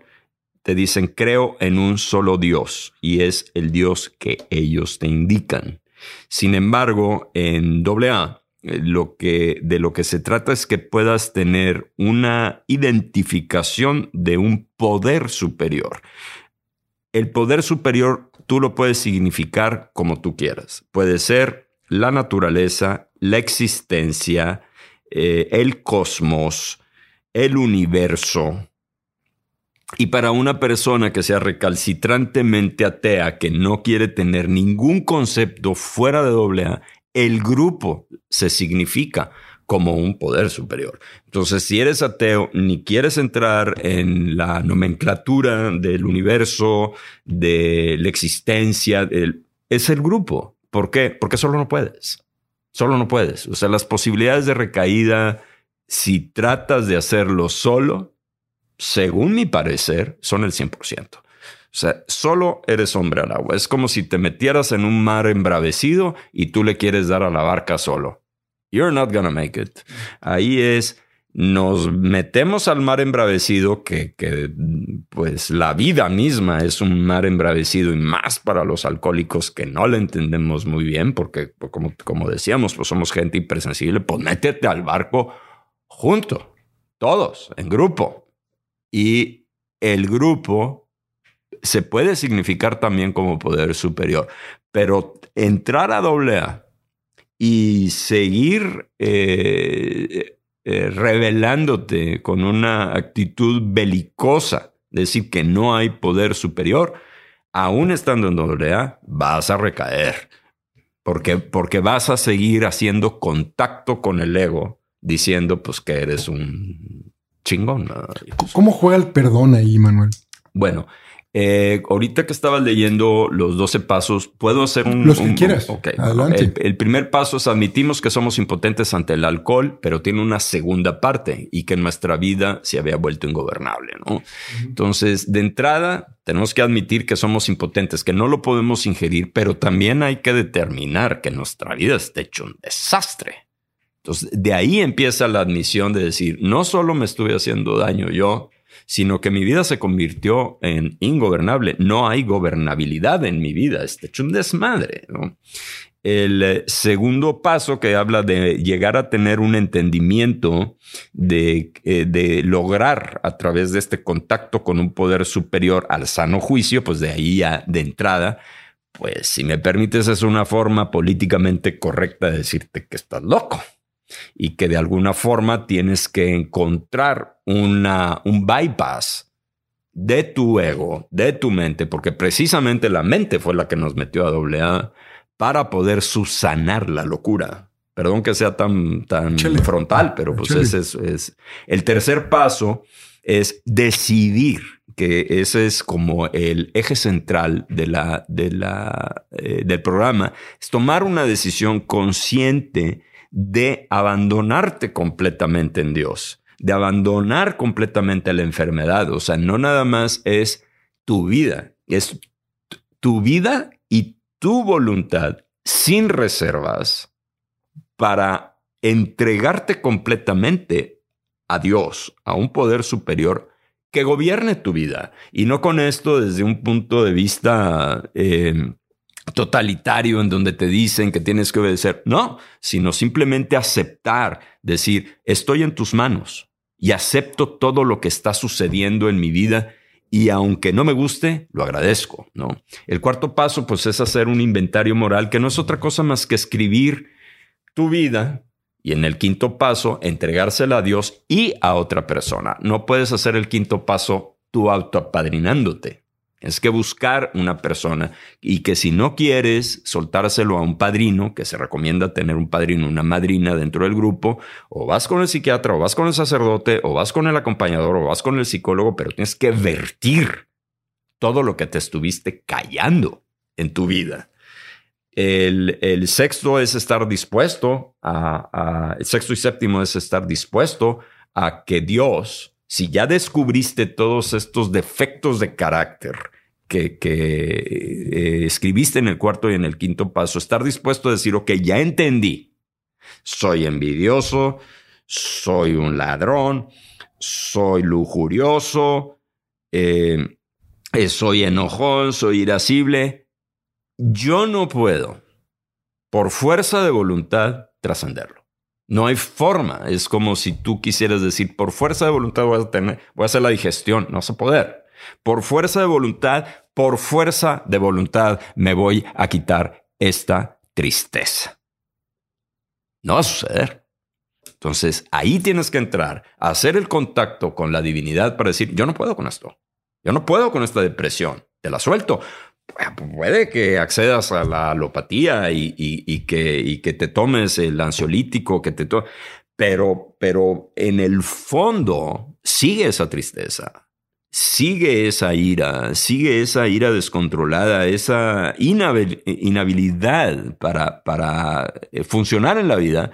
Y es en donde tenemos que entrar en contacto, no desde un punto de vista religioso, sino desde un punto de vista espiritual para decir, yo no puedo con esta bronca, te la doy te la doy. Mucha humildad ahí, ¿no? Pues es que Resignación. pues sí, es, no, es humildad. humildad. Es, una humildad que al ego no le gusta porque lo interpreta como humillación. Y no es así. En el momento en donde uno accede a la humildad y, y tienes el coraje y el valor para decir, yo no puedo, es cuando ingresas al primer nivel crítico de el empoderamiento pero es a través de la vulnerabilidad, a través de su humildad, decir, yo no puedo, que realmente entras al coraje, entras al valor, que luego podemos ver lo de la tabla, ¿no? Sí. Eh, el octavo y noveno, pues precisamente de lo que estamos hablando es del perdón. Es decir, voy a hacer una lista de toda la gente que afecte, empezando por mí, y lo voy a perdonar. Lo voy a perdonar. O sea, no, pero, pero tiene uno que saber específicamente qué estás perdonando. Por eso es importante hacer la lista, porque si no, en una forma completamente eh, hipócrita o falaz, dices, no, pues es que yo ya perdoné todo. Pues sí, pero pues, la realidad es que no sabes ni siquiera qué estás perdonando. perdono a los que se sintieron ah, ofendidos. Ah, pues sí, no, pues, o, sea, o sea, haz la lista y ve qué es lo que te está enojando, ves lo que, ve qué es lo que te está resentimiento. Dicen, bueno, pues, eh, eh, lo que te está resintiendo. Dicen, bueno, ¿Qué hace un alcohólico alcohólico? El alcohol. No, es el resentimiento. El décimo paso te habla de continuamos. ¿Qué quiere decir esto? Esto es un proceso. No tiene meta, no tiene final hasta que te mueras. Es más, no te gradúas. No, no te gradúas. Y, es, y hasta el ego te va a patalear en el momento de la muerte para regresarte. No, pues eso está ya descrito por los grandes avatares. No, eh, eh, es continuamos haciendo nuestro, nuestro inventario moral y cuando nos equivocamos lo admitimos eh, inmediatamente porque si no te vuelves a pescar otro resentimiento de decir, híjole, no, pues es que mira, ya tengo todos los pasos hechos hasta, hasta el décimo, pero este vato que me acaba de sacar la lengua, ahora verá ya te pescaste uno nuevo. ¿Para qué? ¿Para regresarte otra vez a hacer un inventario moral? ¡Qué flojera, güey! o sea, ya mejor dices, pues mira, vato, me sacaste la lengua, pues you, you're wrong, you keep it. O sea, no, no me toca a mí, para no me vuelvo a pescar. Pero si la riego, de inmediato decir, lo admito, perdóname, no te debiera haber hablado así, no te debiera haber hecho esta broma, discúlpame. Ya, o sea, que en ese momento uno entienda que tiene que parar la neurosis el onceavo paso, pues es la oración y la meditación, que eso es algo que sugieren, que, se sugiere, que pues fue lo que yo hice con Deepak, pero puedes comprender que pues sí, me gasté miles de dólares y lo que tú quieras en este curso, pero es uno de los pasos nada más. No te salvas a través de la meditación y del yoga nada más cuando eres alcohólico. Es prácticamente un ticket del cual no te puedes salvar. Y el 12, que es transmitir el mensaje, es lo que estoy haciendo en este momento. Excelente, qué bárbaros, te lo sabes de memoria. este, eh, hemos hablado de Hawkins. Hawkins era un psiquiatra eh, muy brillante, en paz descanse. Yo me lo topé a Hawkins, un libro hace como unos 25 años, El poder contra la fuerza. Y más recientemente leí el de Letting Go o el, o el Dejarte, que viene muy al caso con esto.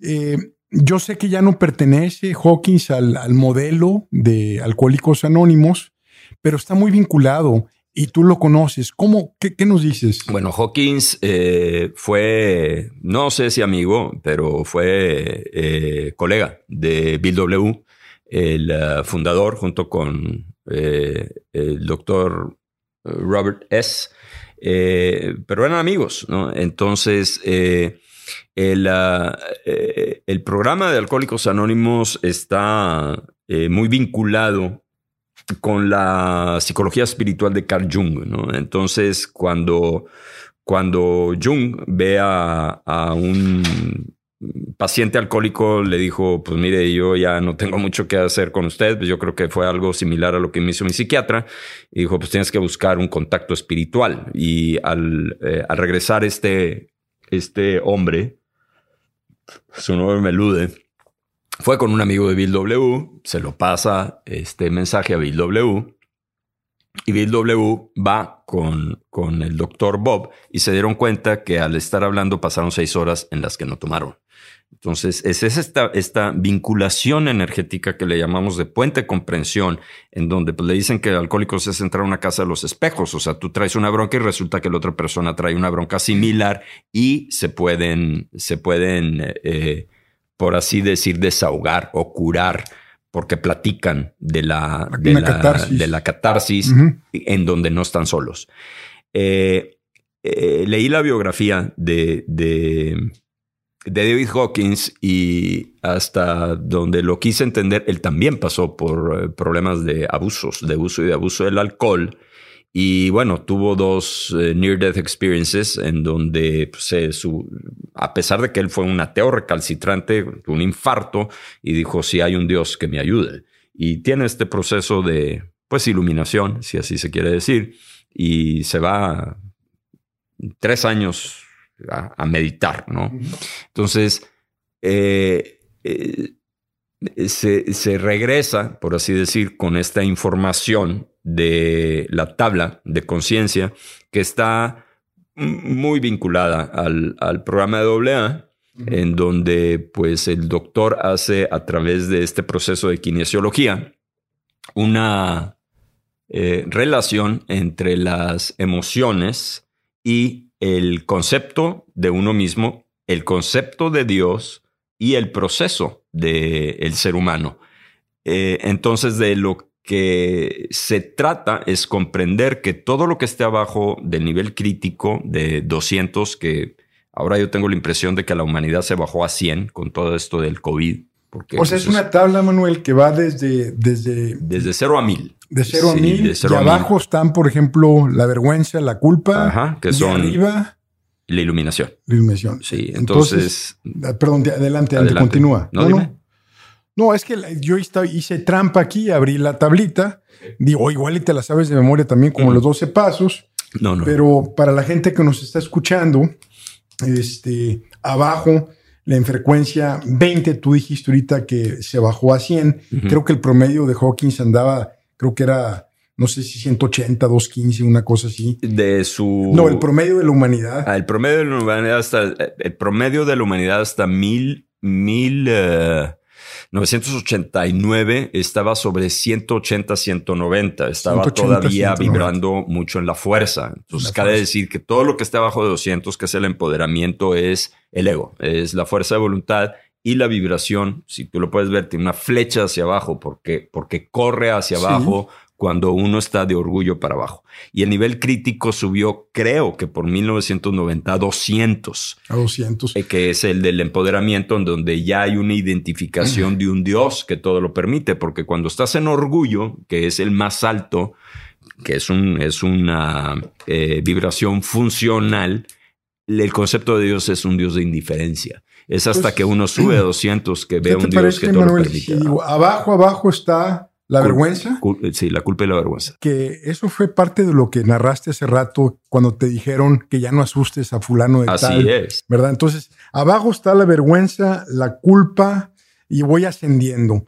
Lo más abajo es de vergüenza, culpa, apatía. Luego viene el, el dolor, miedo, deseo, coraje. Y ahí empieza quizás, quizás el cambio el orgullo sigue subiendo, el coraje, la ira, luego sigue subiendo a 250 neutralidad, a 310 eh, la voluntad, 350 aceptación, luego sigue la razón, eh, el amor, el gozo, la paz y arriba la iluminación. Entonces, este, esto está conectado con el, con el modelo en buena medida de, Sí, porque AA tiene una vibración de 540, que es la unidad, joy.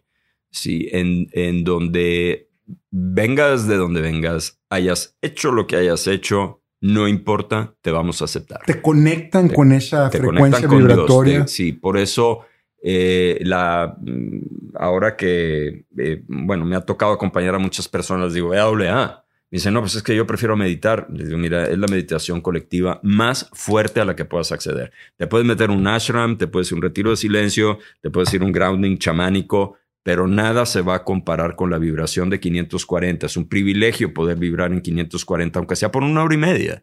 Y si en esa hora y media te puedes llevar esa, esa vibración, pues ya la, ya la armaste. Excelente.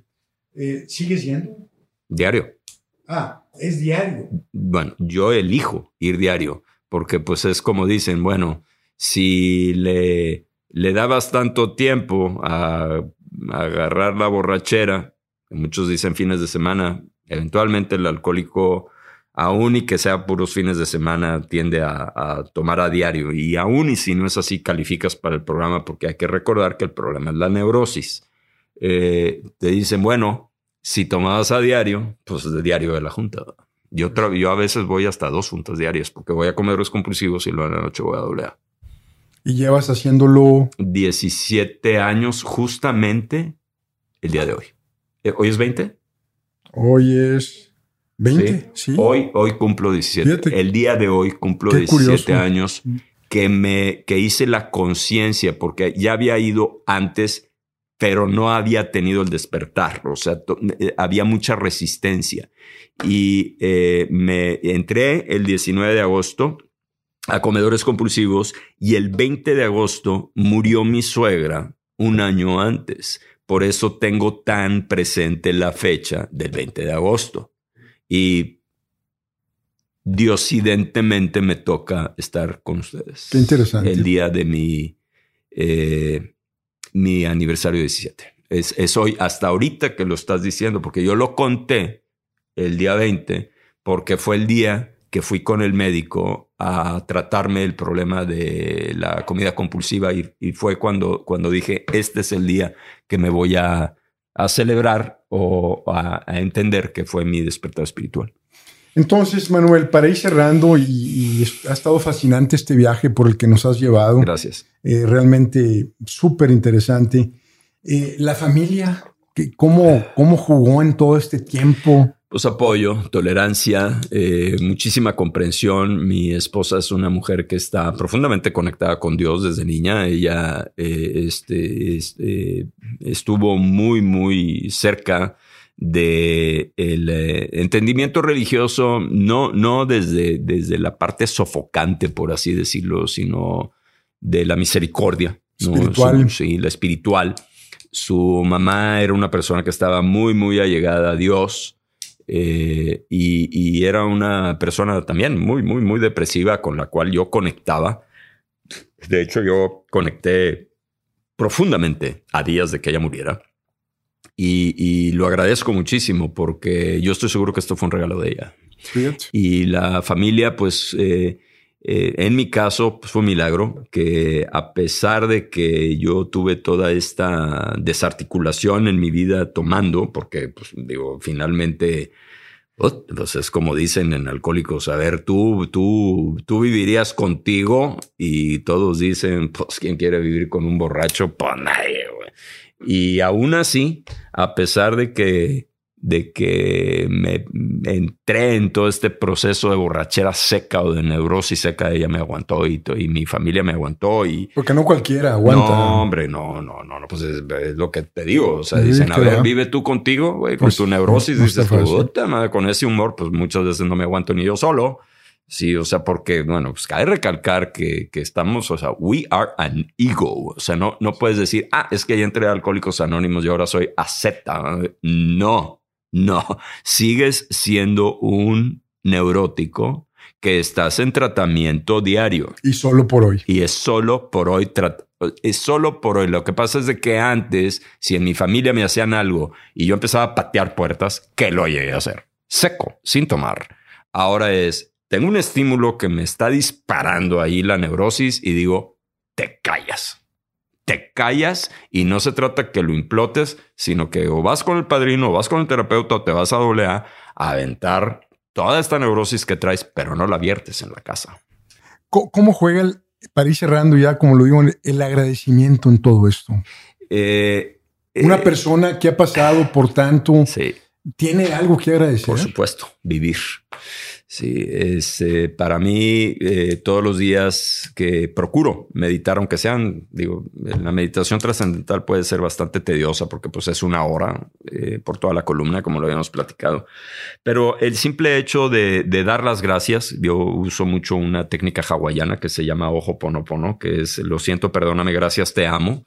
Eh, cuando algo me llega a suceder y no quiero decir que con esto se suple doble A o se suple la terapia porque se sugiere estar en doble A y si se puede en terapia individual que bueno hay forma o si no pues con un padrino pero hay hay eh, hay acompañadores que lo pueden hacer en una forma gratuita eh, el ojo ponopono a mí me funciona muy bien porque me calma, ¿no? Entonces acepto la vida como viene, acepto la vida con, con las cosas hermosas y acepto la vida con, con, las cosas espantosas que pueden ser y agradezco, agradezco, agradezco, aunque sea de los dientes para afuera y eventualmente eh, se va a quedar integrado en el alma ese agradecimiento y, puede uno de alguna forma desmantelar la tenaza, el grip que tiene el ego del resentimiento. Excelente, excelente. Finalmente, eh, hay mucha gente que nos está escuchando en diferentes países, diferentes ciudades. Hay un grupo, pues, de jóvenes que nos sigue. Es quizás la mayoría de gente que nos hace favor de escucharnos. ¿Qué les dices a, ellos, a las mujeres, a, todos los que nos tenemos que torear el reto de, de vivir de la ambigüedad, la ambivalencia, eh, de la angustia incluso, de no podernos resolver quizás tan rápido como queremos y eh, buscamos de manera consciente o inconsciente la fuga por todos los vehículos que ya describimos a lo largo de esta conversación tan rica, tan directa, tan honesta, tan articulada, tan generosa de tu parte, Manuel. ¿Qué, qué le dices a la gente?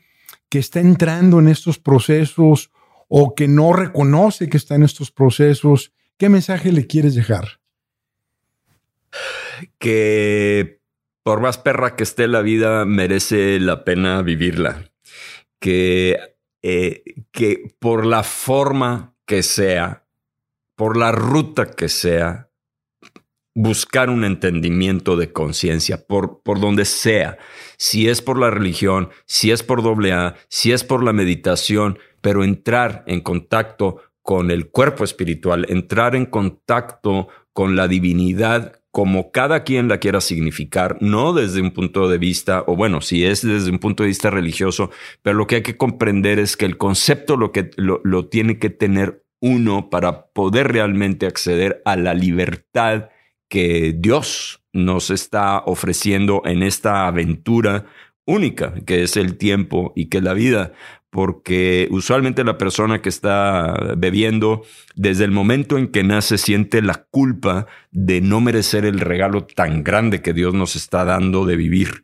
Entonces, lo que yo les, no les quiero recomendar porque eso es petulante y es soberbio, es, es lo, que, lo que yo les quiero transmitir en mi experiencia de vida es agradecer, agradecer el respirar. Wow. Pues nosotros te agradecemos de corazón que nos hayas compartido tu vida. Eh, es un regalo para nosotros escucharte y estoy seguro que va a ser un impacto para mucha gente todo lo que conversamos aquí. Manuel, mil gracias. Al contrario, bendiciones. Bendiciones, Dios te bendiga. Igualmente.